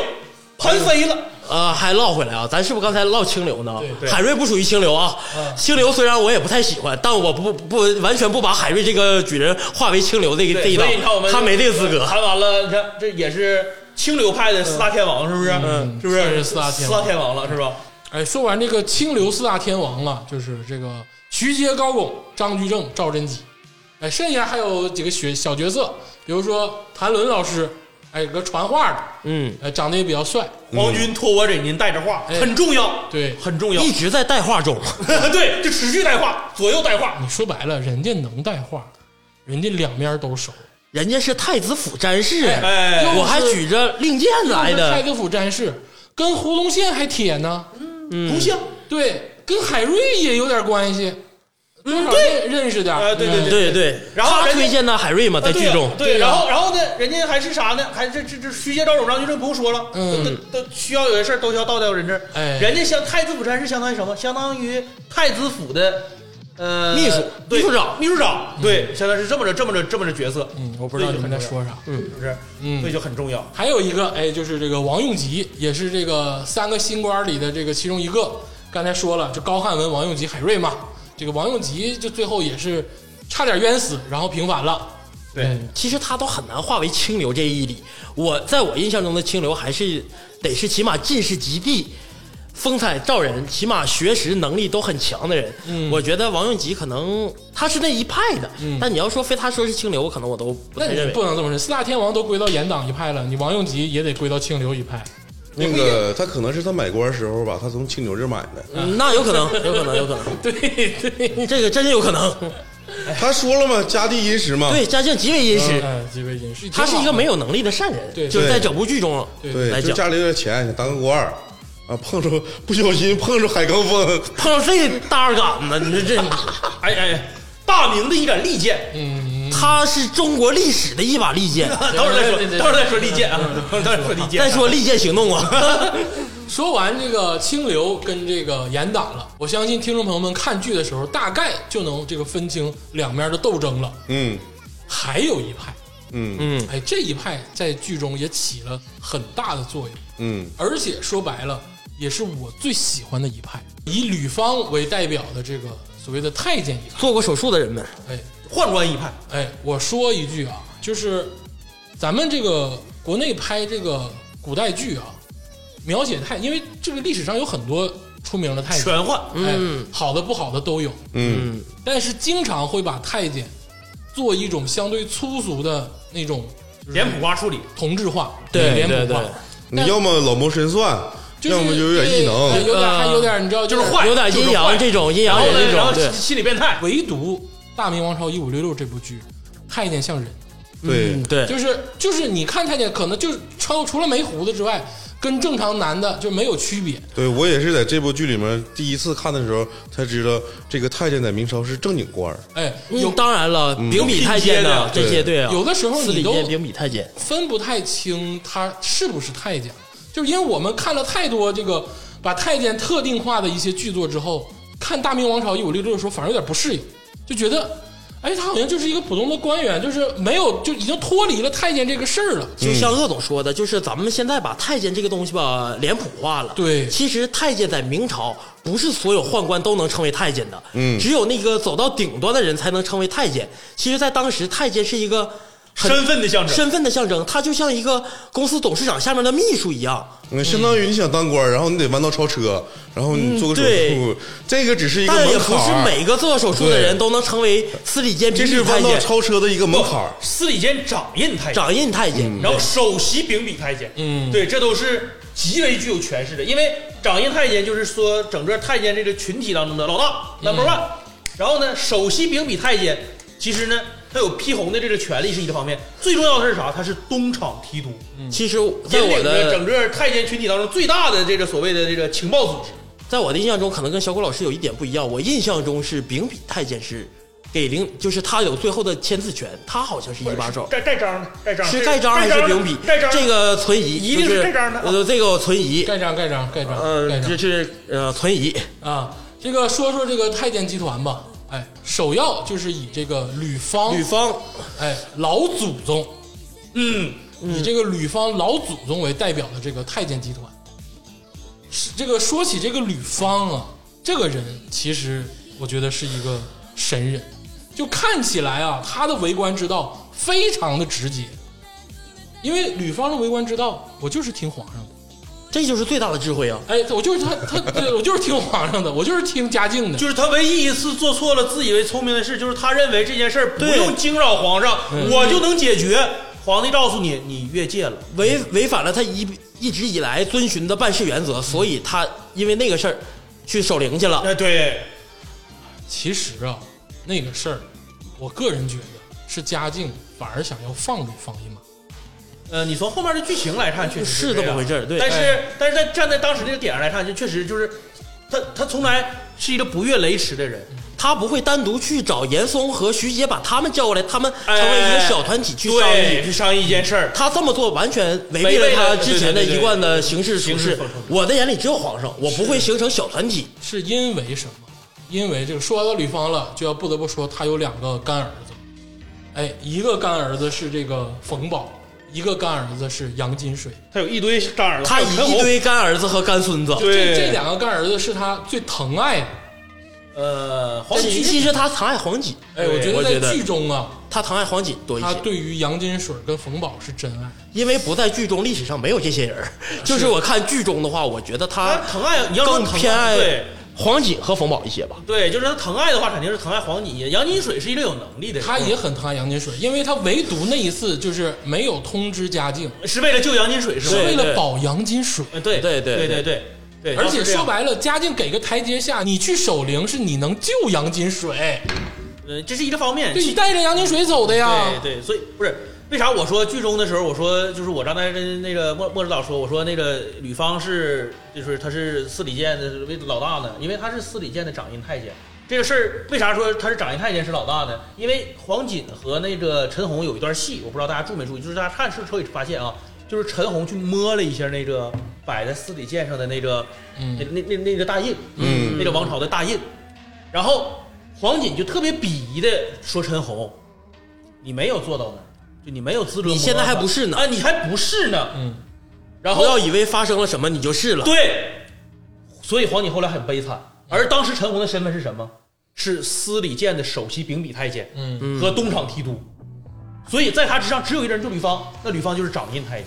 掌印永远比这个说批红签字这个人更重要一些，因为盖上了才能生效嘛。作为一个文书来说，因为我是学法的嘛，只有盖上章了，这文书才生效。所以哎，所以，所以是这这剧中来看，就是这个司礼监的这个掌印太监要比这个秉笔太监更高又一些。提到一个人，就是这个陈红。哎，嗯，嗯刚才也提到了黄锦，嗯，这基本上就是这个太监集团这几个人四了，大天王又产生四大天王又，是四大天王。哎，哦哎，一个一个说啊，首先就是吕方，嗯哎，吕方是这里的老大，对，哎吕方，吕方就这样，吕方作为一个首领，手下引领领导着四大天王，哎，四个重要的太监。鄂总刚才也说了，吕方为官之道，哎，最简单也最复杂，就是这个听话听嘉靖。最简单也最难做，哎有对嗯有些话吧听不懂啊，但是他还能做这么多年的首席太监，就证明他的韬略之深。而且啊，就是很多细节方面啊，处理的很好。就是足以见得吕方这个人的功力啊，绝对不照徐阶、严嵩差。甚至有过之，啊，对，甚至招办者吕方的听话是啥？听的恰到好处。嗯，嗯，我是从哪儿看出来吕方牛逼透了？其实也是前几集，就是因为这个大家看剧啊，这个前几集就能看到有一个太监叫冯宝，嗯嗯很多事情也是四大天王之一哎，是四不大是？天王之一，很多事情是因他而起。介绍一下，冯宝是也是当然也是吕方的一个干儿子之一了，嗯很喜欢的干儿子，东厂提督，哎，也东厂提督嘛。东厂提督太监，而没到还没到提督，而且最开始的时候年轻气盛啊，又这个打死周云逸，打死青天剑周云云逸对然后去邀呢功，又呢这下祥瑞之下下雪邀功吧吧，邀功没有越空级越级越级报，邀功，哎对越级邀功啊，说白了这这个就是想上位，脸上写满了三个字儿想上位。这个就是这部剧艺术处理的巅峰，我觉得就是冯宝，嗯因为这些太监都是虚构化的人物，只有冯大半、冯宝是真实历史中出现的。对把冯宝放在了朱玉金，放在了万历身边，嗯这就是埋下了一颗最重要的棋子。哎，我说的就是这个事儿，就是这个和平老师啊，为了写这个吕方有多牛逼，因为当时啊，这个冯宝是得罪了誉王，因为这个当时说青天剑是誉王清流的人嘛，对，啊你说白了，清清流这个集团已经恨死冯宝了，但是这个吕方用手段救下冯宝之后，把冯宝送到了敌人，这他的敌人的这个家里，而且走之前跟冯宝说了一句，就是咱们都受用的话。一番对话，哎，一凡对吧？说我今天教你两样东西，说文官的东西跟武官的东西，我今天都教给你。文官想什么？思危、思退、思变。嗯，唯独没有思进，嗯嗯，思危、思退、思变，最终为了什么？思进。为了进。这个说完文官的，哎，还有教了一句武官的话，什么叫置于死地而后生？嗯，不是让他死，而是让他生。他把他送到誉王那儿，其实好像是让他死，其实是让他生。对，人因家为说的很因明为因为冯宝苦苦哀求，说对你看干爹，你这是要害死我。对，人对家呀说的没错，说你要是说这这十年你逃了，誉王上位你必死，人家当时就已经也预测完了，说吕吕方就说誉王必上位，对对那个那个孙子生完之后就裕王必上位了，对对对对你掏出大枣来，这个事儿就已经明摆的就放在那儿了，这不是吕方明白，都明白，就剩这一个儿子了。啊？对 啊，说白了，他把他送到裕王那儿，就是让冯保绝保地住他这一脉，哎，绝地逢生，而且最后跟冯宝说了一句领导最牛逼的一句话，给了冯宝无限大的希望，要不然冯宝最后挺不过来。他说了一句：“现在你靠我，二十年后我得靠你。”这就是掏心窝，哎，就是等说多年以后，就是很多年以后，可能你还有机会救下战对爹，战爹还要靠你养老送终。 这个就是最智慧的是哪一点呢？他完全看清楚了嘉靖老师的心理想法。对在后期嘉靖老师有一场戏，那时候冯宝呃沦落了在背石头，嗯然后陈红就是死命的折磨就冯宝，想嗯整整弄死他。嗯然后黄吉 为想了，因为陈红为了讨得所谓龙龙龙龙龙颜对朱载后誉王的这个欢心嘛，欢心就弄死他。然后黄锦在旁边想帮冯宝说两句话，嘉靖老师这时候说了一句：“到最后能弄了陈红的只有这个冯宝了。嗯，哎，所以你看，就是高手过招，对都是嗯而且为什么无形之选冯宝？其实你有没有想过，就是在这部剧里面，第一个狠人是周云逸，青天剑啊青天剑就是冒死我也干。第二个狠人就是冯宝嗯，冯宝知道自己错了，因为这个这个吕方他说你这这么这么想往上爬吗？嗯然后当时冯宝就跪地上了”。跪雪地里，跪雪地里，一直到冻僵了，他都没说喘一口，说我就是回去暖暖身子。当时吕方一看这狠人儿，我可以用他，嗯对把他救回来，救活了，救活了之后跟你说一堆话。然后直到吕方被这个走了之后，被嘉靖帝支走之后，吕方在那个道观里跟那个吕跟那个吕方跟那个冯宝说：“孙子们就拜托你了。”嗯，他当时就能感觉到冯宝这逼挺牛逼以他后，看到了冯宝身上的心机啊、忍性啊，啊对所以才把他派到了誉王身边，对就是给首先脸上是是这事儿是啥？首先脸上写满了他所有开场那些标杆，有欲望想上位，有欲嗯望有欲望，有野心，有野心，这是对吧？嗯有欲望，有野心。然后呢，吃得苦，嗯，我能跪在那儿，不是说白了，有欲望有野心，不是吃得苦，是吕方看到了他对我还是有尊敬，呃，其实吧，在冯宝身上，我觉得就像描描描述王人凤这三个嗯字，人能狠，在他身上完全都能看出来了。人我在大学里面就这么跪着，嗯等我能在誉王身边，我一直失等待眠着，趴着趴着，狠，我自己能给自己冻得快要死了，我都不冻吱死我自声。己也不吱声，哎，嗯所以然后看到他是个就大才，打我不吱声，对，背石头苦活没干活，我不吱声，不吱声，。对，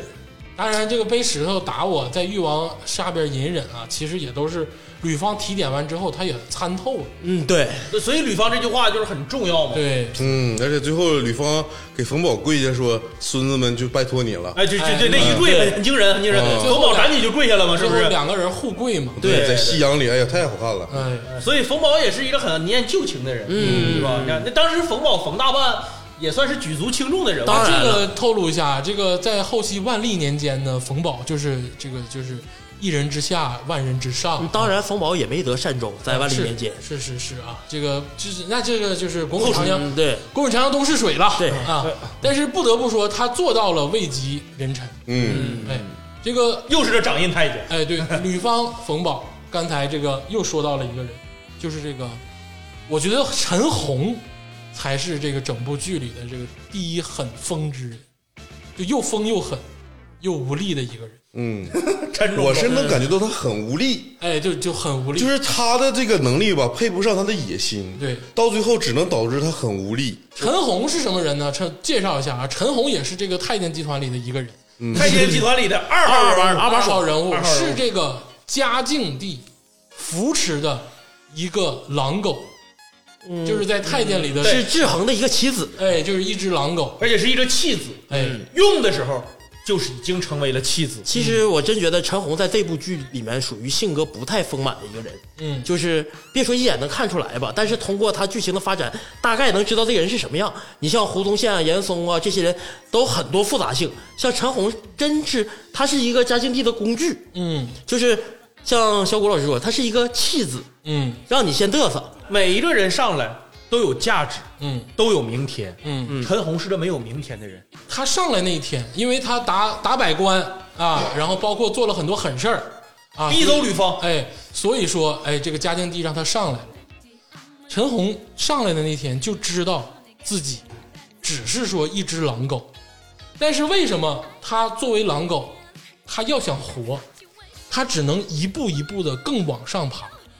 他只能比之前更狠，才能让嘉靖一直用他。所以为什么他后期很疯癫，后期很干了很多出格的事儿，就是因为他的不安在作祟，因为他没有那个能让自，他没有身后路，他只有身前路，对呀、就所以他他，所以我说他是这没有明天的人嘛他。只能一直往前。所以说，你说他这个人很单薄吧，也不是，就是他不是没有思考，他思考完之后能得到的结果就是这个结果。对，其实我是觉得他是非常有野心的。其实你想想，这样这是一个什么过程呢？就是太监集团，就是咱们所说的太监集团，其实他成立不了一个集团，嗯，他们的利益只有一个，就是皇上的利益，对对他们只能代表皇上利益，嗯，他们什么都不是，对对对，在这个过程他们只中呢能，依附于皇权，对才能赢得百官的尊重，对才能赢得他们的利益。对，然后在这个过程中呢，我要不往上上呢，我可以做一个呃好的奴婢，比如说黄锦，我没有进取心，我一心只想伺候好皇上。但如果这个过程中你有一点儿野心想往上走，你只能不进则则退，退的时候可能会身败名裂。所以他到最后吧，他跟他干爹混这么多年，他干爹有些手段他一点儿没学着，做事没分寸，呃，他干爹有很多时候是那个拿捏的非常恰到好处，但是陈红他学不会，嗯，他只能越越来越疯，越来越猛，就是走向了一个极嗯端，对，让自己的权利是靠这些威慑来获取的，这个说完陈红啊，其实就是说有个俗语嘛，就是这个可恨之人可怜之人必有可恨。恨之处。哎，就可恨之人必有可怜之处嘛，就是他多少这个命运啊，命也运对上啊也是有一点这个我还没太看出他的可怜之处。哎，最后也是娘不亲舅不爱，嗯一个弃子，挺可怜的。他的可怜就是他被欲望俘虏了，嗯，而导致了他可悲的结果。对，权欲熏天，而能力单薄，就是心比天高，命比纸薄的典型代表。因为这个嘉靖啊，在这个吕方走了之后啊，陪伴在嘉靖身边的人不是陈红，是黄锦，是黄锦大就宝贝剩儿。一个贴心人大宝贝了。儿，对对大宝就，但大宝贝儿呢，又狠又狠不了，事儿又做不了，对对他所以只能陪着需要陈红这把利利剑，嗯利剑这个棋子。因为吕方当时能做到，既帮嘉靖完成了立剑的责任，又帮嘉靖能陪伴他的生活，而且又不像陈红做的那么过分，人家有度。其实到后来，吕方被开去守灵，也是他已经无法完成嘉靖老师手里利刃的作用了。嗯所以需要陈红的狠来上来。对，因为他可能是这样，因为他能去找徐阶、严嵩去和这个稀泥嗯的稀泥时候，就想这事儿得过且过吧。哎，但是嘉嘉靖老师就不想觉得哎就这么过去了。嘉靖帝觉得，嗯嗯，你怎么变了呢？你四十年，我让你狠的时候，你怎么不狠了你怎么不呢？狠了呢？你怎么有想法了呢？哎你该被换掉了，对你老了，换掉之后就是黄锦。哎，其实大家都觉得，其实，在剧中黄锦就是个那个吉祥物 似的，嗯大宝贝儿哎，大宝贝儿挺重要，大宝贝儿哎，大宝贝儿一样。但是能在这么多人中龙凤中谋得一席之位啊，黄锦绝对也不是一般人。当然，当然，当然，当然，哎，这个人就是足够的讨人喜欢，嗯，嗯，也足够的聪明，也也其实我刚想说足够的善良，但其实其实更多是聪明。他真是足够聪明，就是几个点上，你看啊，比如说陈红，我还是那就就举例，就陈红去摸那个印玺的时候，嗯，就黄锦照他，你还不是呢，你越级了，而且当时边上是有见证人的，你看黄锦聪明在哪？他如果他俩哈，这就是一场对决，梦中还在，你看、嗯这人连名都没有，梦中他老老命孟几次老孟。几次出场，呃挺老牛老老孟老孟也是那啥呀对，老孟也是秉笔太监的秉笔，四个秉笔太监，黄锦是其中之一，老孟也是秉笔太监的对对对，他是有资格说批红的人呢。对，看着，什么也没说，就哎证人。而且你看黄锦挨揍的时候，老孟是站出来替黄锦拉架说话了拉拉架架拉了。架就你你不能打他，大家平级呀、你咋能这样嗯呢？你还不是我们的，你还不是吕方你你的还，不是吕方吗？我们一样啊！你怎么就这样打他？你打他就是打我，你看老孟的政治智慧，你打他就是打我。唇亡齿寒之战油然而生，哎，这个黄锦说完啊，那就剩下这个四四大天王里的最后一个，就是这个杨金水，杨公公、杨公公啊贯穿整部剧。那真的嗯是那真也是人中龙凤，哎王劲松老师饰演的，哎，王劲松老师绝了！绝了，绝牛了！绝了逼，真绝！哎，牛逼呀、你看王老师塑造的角色啊，杨金水，北平无战事里面的保密站长局王站长王站长，哎呦我操！绝了！就是当他啊，从然那后个黑冰里头的村长，你看，就是正面反面无间道全能演。杨金水啊，咱先不说演员了，当然王劲松老师这无人能敌啊，嗯，这都不用说了，嗯从演技到形象到台词到各种方面，登峰造极，哎，包括易德登峰造极啊，没有啥能能能能挑指摘的点，对，没有能挑出一点这个不对的点儿，嗯就是这里头这个戏骨就太多了，嗯，关键是他在这部剧里面演的就是太牛逼了，嗯，演那个高高在上的，就是这个代表杨这个公公，代表这个皇江权，南制造局总总管太监，他是相当于代表皇权在当然这块办事儿办事儿，对哎，那个劲儿拿的，哎呦，太到位了，嗯到最后装疯那个样子，哦啊，突然有一夜疯了，完突然就疯了，疯的恰到好处，然后再到这个电商对决，跟嘉靖帝搁那块儿就是猜字谜，唠哦神仙的事儿，哎，唠我我是附身了，对，啊，再到我后冤 再到后来，这个吕方给他救了，救了说咱俩不用装了，这个咱俩可以正常过日子了。流下的那两行眼泪，哦，那一瞬就间在那水里个。嗯面去洗的那个时候，对对，他那个眼神是啥呢？刚开始是疯的，听完之后那眼活了，高眼神儿演，哎呦，太到位 了。这个慢慢说啊。首先，这个杨金水给了我几个反转的层次。嗯，最开始杨金水出场的时候，我以为他就是个恶人，全换啥也不是，一不是一个全换形象跃然纸上，不是，我以为他就是个就是恶人传话的啥也不是的人。当他第一次回到这个皇宫的时候，对奏，跟那个嘉靖对奏，这个逼啊，当时很出乎我的意料。嗯，一五一十全说，他可是在其中也犯了错啊，这有啥说啥，他也是看着罪恶在眼中发生的人啊。他自己也是罪恶的一部分。这就是拿捏嘉靖的心理，他这一点很像吕方，就是表现的淋漓尽也是。致吕方提点让他这么做所以不是，所以不是，所以吕方，你看派出去的两个两员大将哈，都是可圈可点，冯宝、吕杨金方水。的识人之术，知道这两个人我可控，哎，他咋没让陈红去呢？那不可能。啊，这个接着说啊，就说白了，他跟嘉靖一五一十的说完之后，我操，当时我都惊了，我说这个人不得了。嗯，搁我身上我都害怕，我说我操，我干这么多出格事儿，我说我都不敢，我得藏着掖着，人家没藏没掖，一五一十啥都聊了。嗯嗯，而且他把自己给摘了，在这个在浙江开会的时候，他们那个几个官员在那块儿商讨这个事情。嗯哎，对，对对，他坐外面了。对他说对我们制造局只管钱，你挣钱就不行是。你嗯我们这我们只管皇命，嗯，地方上的事儿，你们想办法我是皇上派来的，你们这些烂糟事儿别跟我说。嗯哎，我也不想听，我也不想知道。而且啊，这个第二件事儿啊，我是觉得，嗯，就是有的人是这么说的，说这个因为胡宗宪嘛是这个马保了马宁远的家人，嗯，对对，把马宁远杀了，嗯嗯，其实杨坚水在某一方面就是把这个李玄给杀了。不就是就是杀他了，就是把李李玄就是推到他把刀李下全杀了了吗？对，但是我觉得杨金水这个人也不是说一点儿恩都不念，因为他在杀李玄之前，让芸娘跟李强 李玄睡了 一觉。那那那那场戏吧，你要是说那场戏就是杨金水是啥呢？就是你如果把杨金水想象成一个部门领导，嗯就是他属于啥呢？就是恩威并重的把锅甩出去了。嗯，你死前有什么愿望？哎，但是你能看到杨金水和那个胡宗宪御下之道，也是说有极为高超，哎极为高超，就有赏有罚都有。嗯恩威并重。让你心甘情愿的去替我背锅。哎，马宁远是属于呢那种背，嗯李玄是啥呢？你不得不背。嗯马宁远是啥？慷慨赴死，感觉自己是个义士。嗯，嗯，李玄是唱着歌，大醉喝多了唱着歌，唱着歌，他唱的是什么歌？是《长亭送别哎呀 妈呀，这能记着？》。哎呀，哎呀呀，你可以去看的哎呀，原曲啊，王师傅著名的原曲《长亭送别》。其实就是这两个场面吧，反而觉得李玄比马明远活得更通透一些。哎还有就是这个杨金水最后这个装疯子一段。哎呀，全剧精髓。那也是说吃得苦中苦。你别看他啊，在浙江这哎对个对享对了对芙蓉福啊，那装疯真是，我跟你说啊，陈红啊，那手段不是一般能整，用的都用上了，那是基本上啊，就是就老虎凳、辣椒水啥都用上，直接扎呀！这怎么都干，比容嬷嬷狠一百倍。嗯，主要都扎你受不了的地方。对，这挺下来了。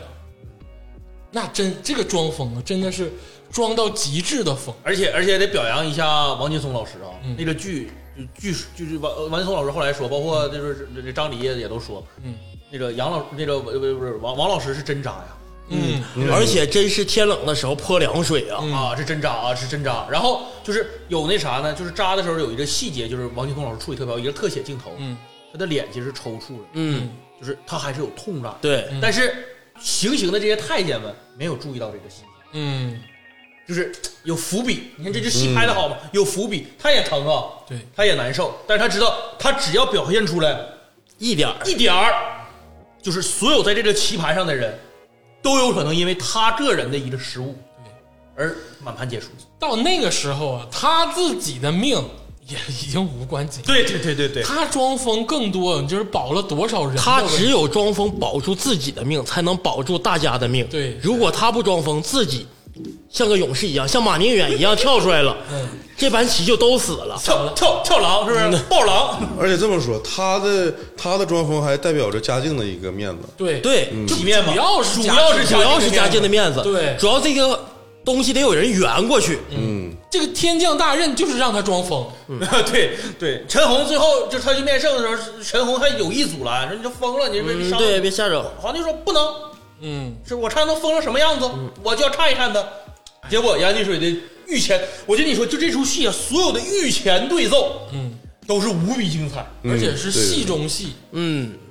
哎，这个是确实不多。太杨精金杨金水这个人啊，虽然说在这个剧中后期有点坎坷，但着实也是享过福、吃过亏，最后全身而退的一个人。哎呀妈，对真是对，活下王老来了。师能把这种大起大落演绎的淋漓尽致，绝对是牛逼。哎，全身而退啊！嗯，对，在这个剧里全身而退的人可不可是一个难事儿啊哎。 可这不多呀绝对是最牛逼的成就了啊！行了，这个三股势力，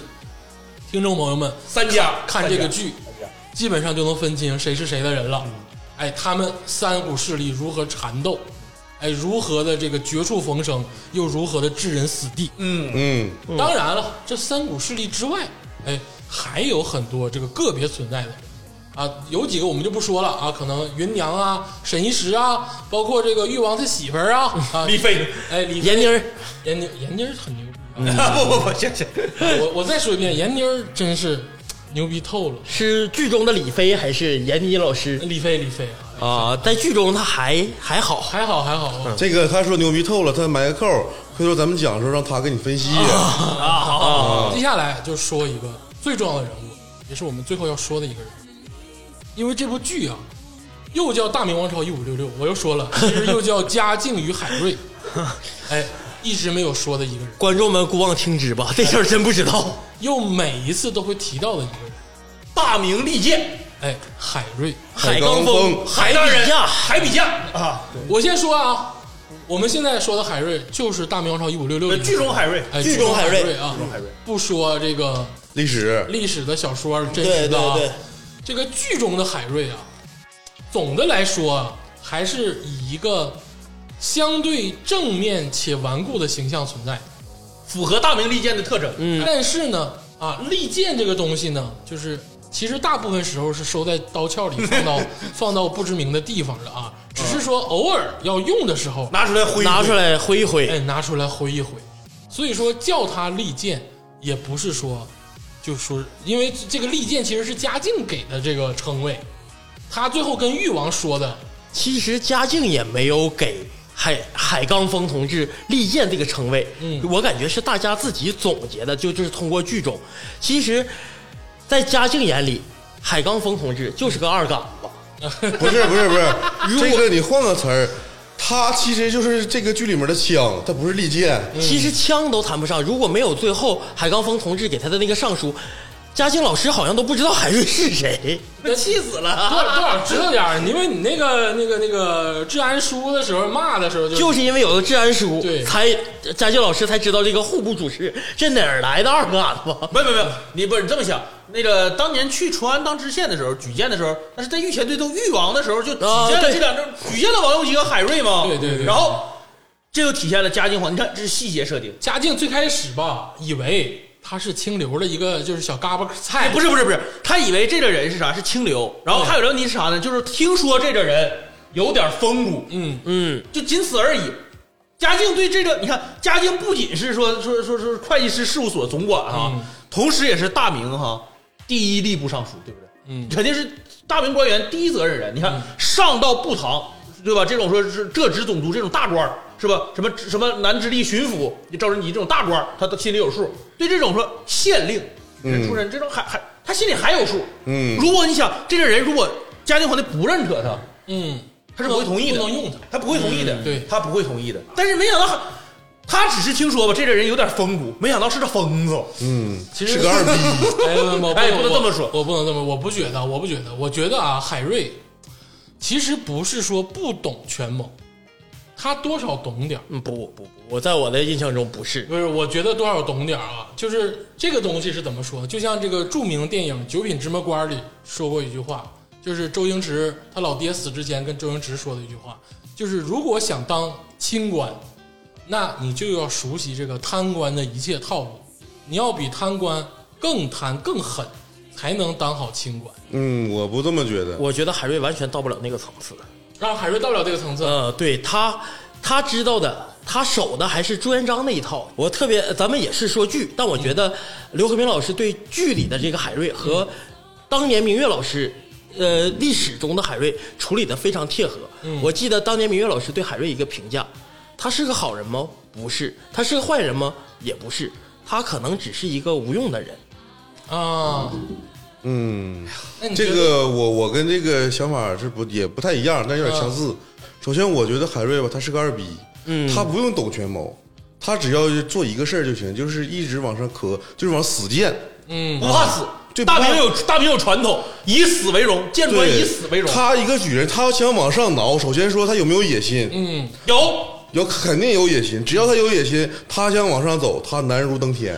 他只要我不认死，说我一直往上骂，一直骂皇上，骂到皇上面前，我就赢了。我哪怕死了，我也是成功。他觉得这个方面，他有些人我一直觉得，之前在哪期里也说过，有些有的人贪利，有的人贪美色，嗯，有的人就贪名，嗯，而且海瑞就恰恰是这样的一个人，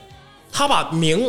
看得看得得极重，极重确实比是天重，他就觉得死后会青史留名，他才写这篇致安书。说实话，这个致安书有个屁用啊！骂醒嘉庆，他只是他觉得骂醒，他把嘉靖看得多低，嘉靖还用醒吗？嘉靖帝知哦道，嘉靖众人皆醉我独醒啊！嗯你们都是在权谋，包括看事情的眼界上，海瑞怎么可能跟嘉靖相提并论呢？嗯你写一个治安书，不像小孩写了一个作文去骂老师一样吗？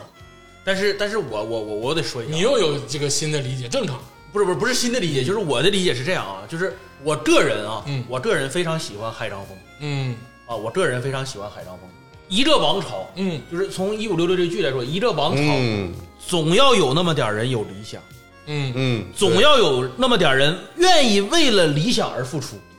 嗯那我认为海瑞就是这样的人，嗯，所以对他能被嘉靖帝称为嗯大明利剑，因为嗯嘉靖帝在剧中确实是称了，就是他告诉他的儿子朱最载厚后给誉王对写给的誉王说的时候嘛，就是说为什么我海让瑞是我一把利剑对我留给你你了对对我你来用，对就是你跟你爹我不一样，嗯，你爹我是啥？人中龙凤，玩的明白，玩的明白，你不一定玩这么明白，嗯对，那些人，剧剧中就有啊那些人哪些人，严嵩倒了，还有哪些人？徐阶高拱张居正，哎，就是这些人，嗯你们曾经是朋友，甚至曾经他们帮过你，嗯但有一天他们会成为你的对立面，他们会害你，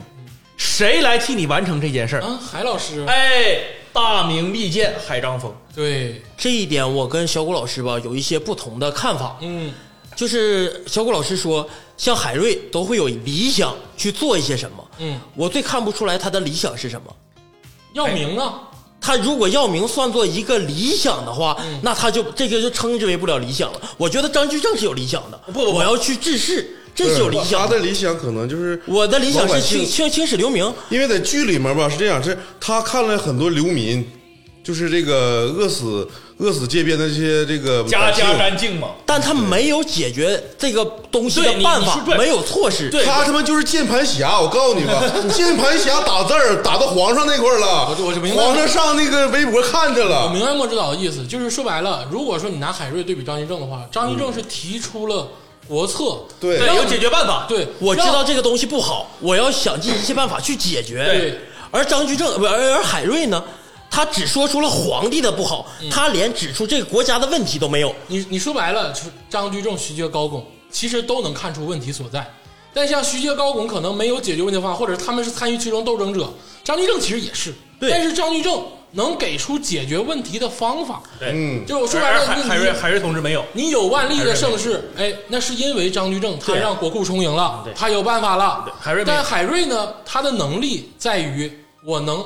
点出问题，我能呼呼声大家知道这个问不题。不不，我觉得就是哪怕在剧中，包括在历史上也是，海瑞他连指出问题的能力都没有。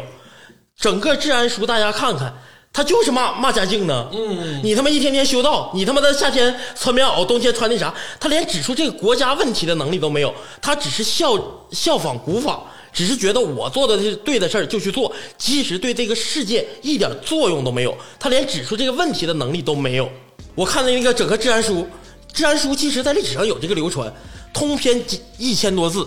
骂嘉靖得有八百八九百字，主要指出了人个人生活问题，跟不跟老媳妇儿一起睡，他都指出来了。你说你这是干什么呢？嗯反正这莫指导一家之言啊，一家之言，嗯对一一家家之之一言言。家之言啊，这个而且是局限在剧中啊。嗯，但其我实但我还是觉得吧，就是剧中的海瑞哈没有那么不好，对对对对对，那倒就是是。我认为剧中海瑞，我感觉是这个小谷老师说的，他是有理想的，就是剧中的海瑞是啥呢？就是我承承认，就是莫老莫指导说的有一句话是对的，他是个有理想，就是你说我这么说啊，他是一个有想法的人，但是他却是一个没有能力的人。嗯，就是我想让就是嘉靖朝变得更好，但是我又不知道怎么让它变得更好。我认为人人都清廉，每个人都像我一样，这个朝廷就变得更好了。其实不见得，嗯，而且不是不见得是做这是不一是定做不到啊，对做不到做不到，对不对？做不到对，是不就就就，所以就是他他提出了一个就是非常空泛的这么一个事情。对，如果每个人都像海瑞一样，这个社会也不见得好。对，嗯，在当时那个时代我们的生产力在哪里？嗯，每个人都只是持身守正，但是没有发展的情况下，这个东西怎么发展？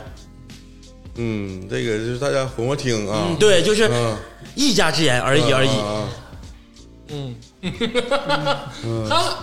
这个说说吧，这个海瑞为什么会这样啊？嗯至少有几个优点，这个你是不能反驳的。海瑞啊，就是这个背书这一块儿挺牛逼，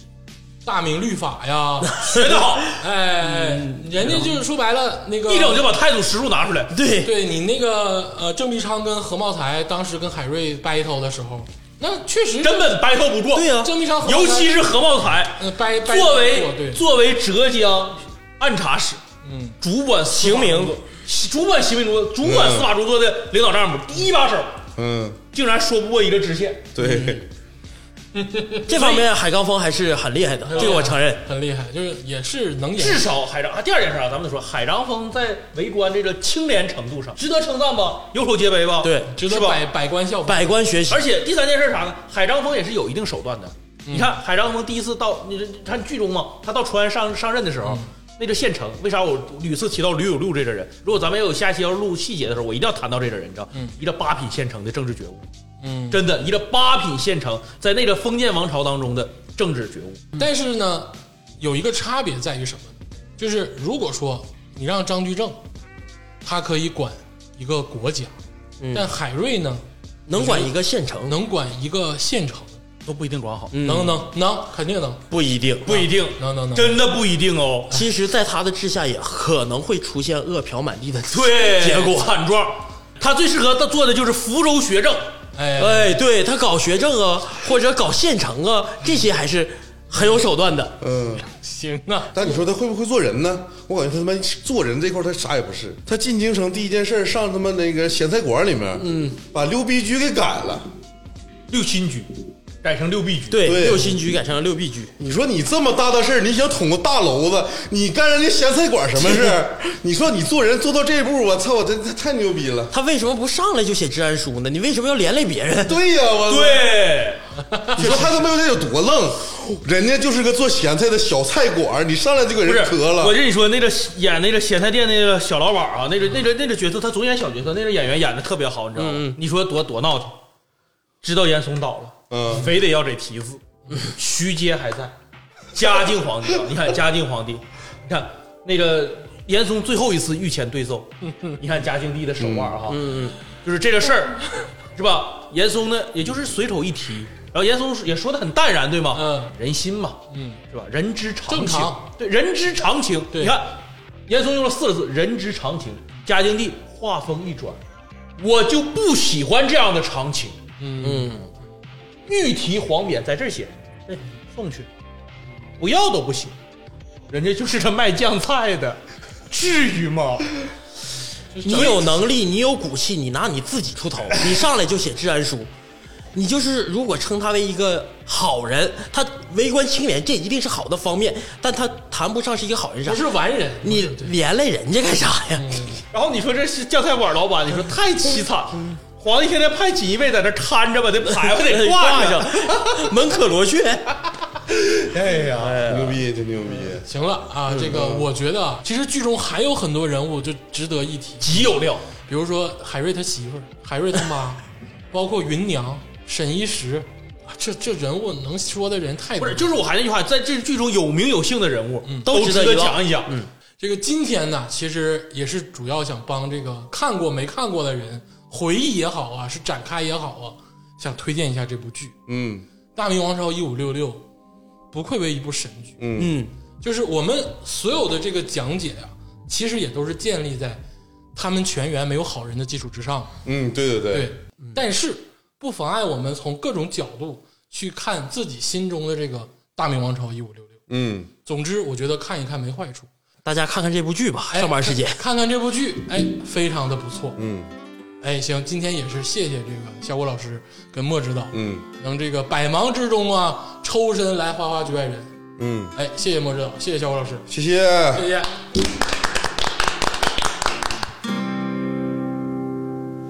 我犹豫的看着你，你眼里的自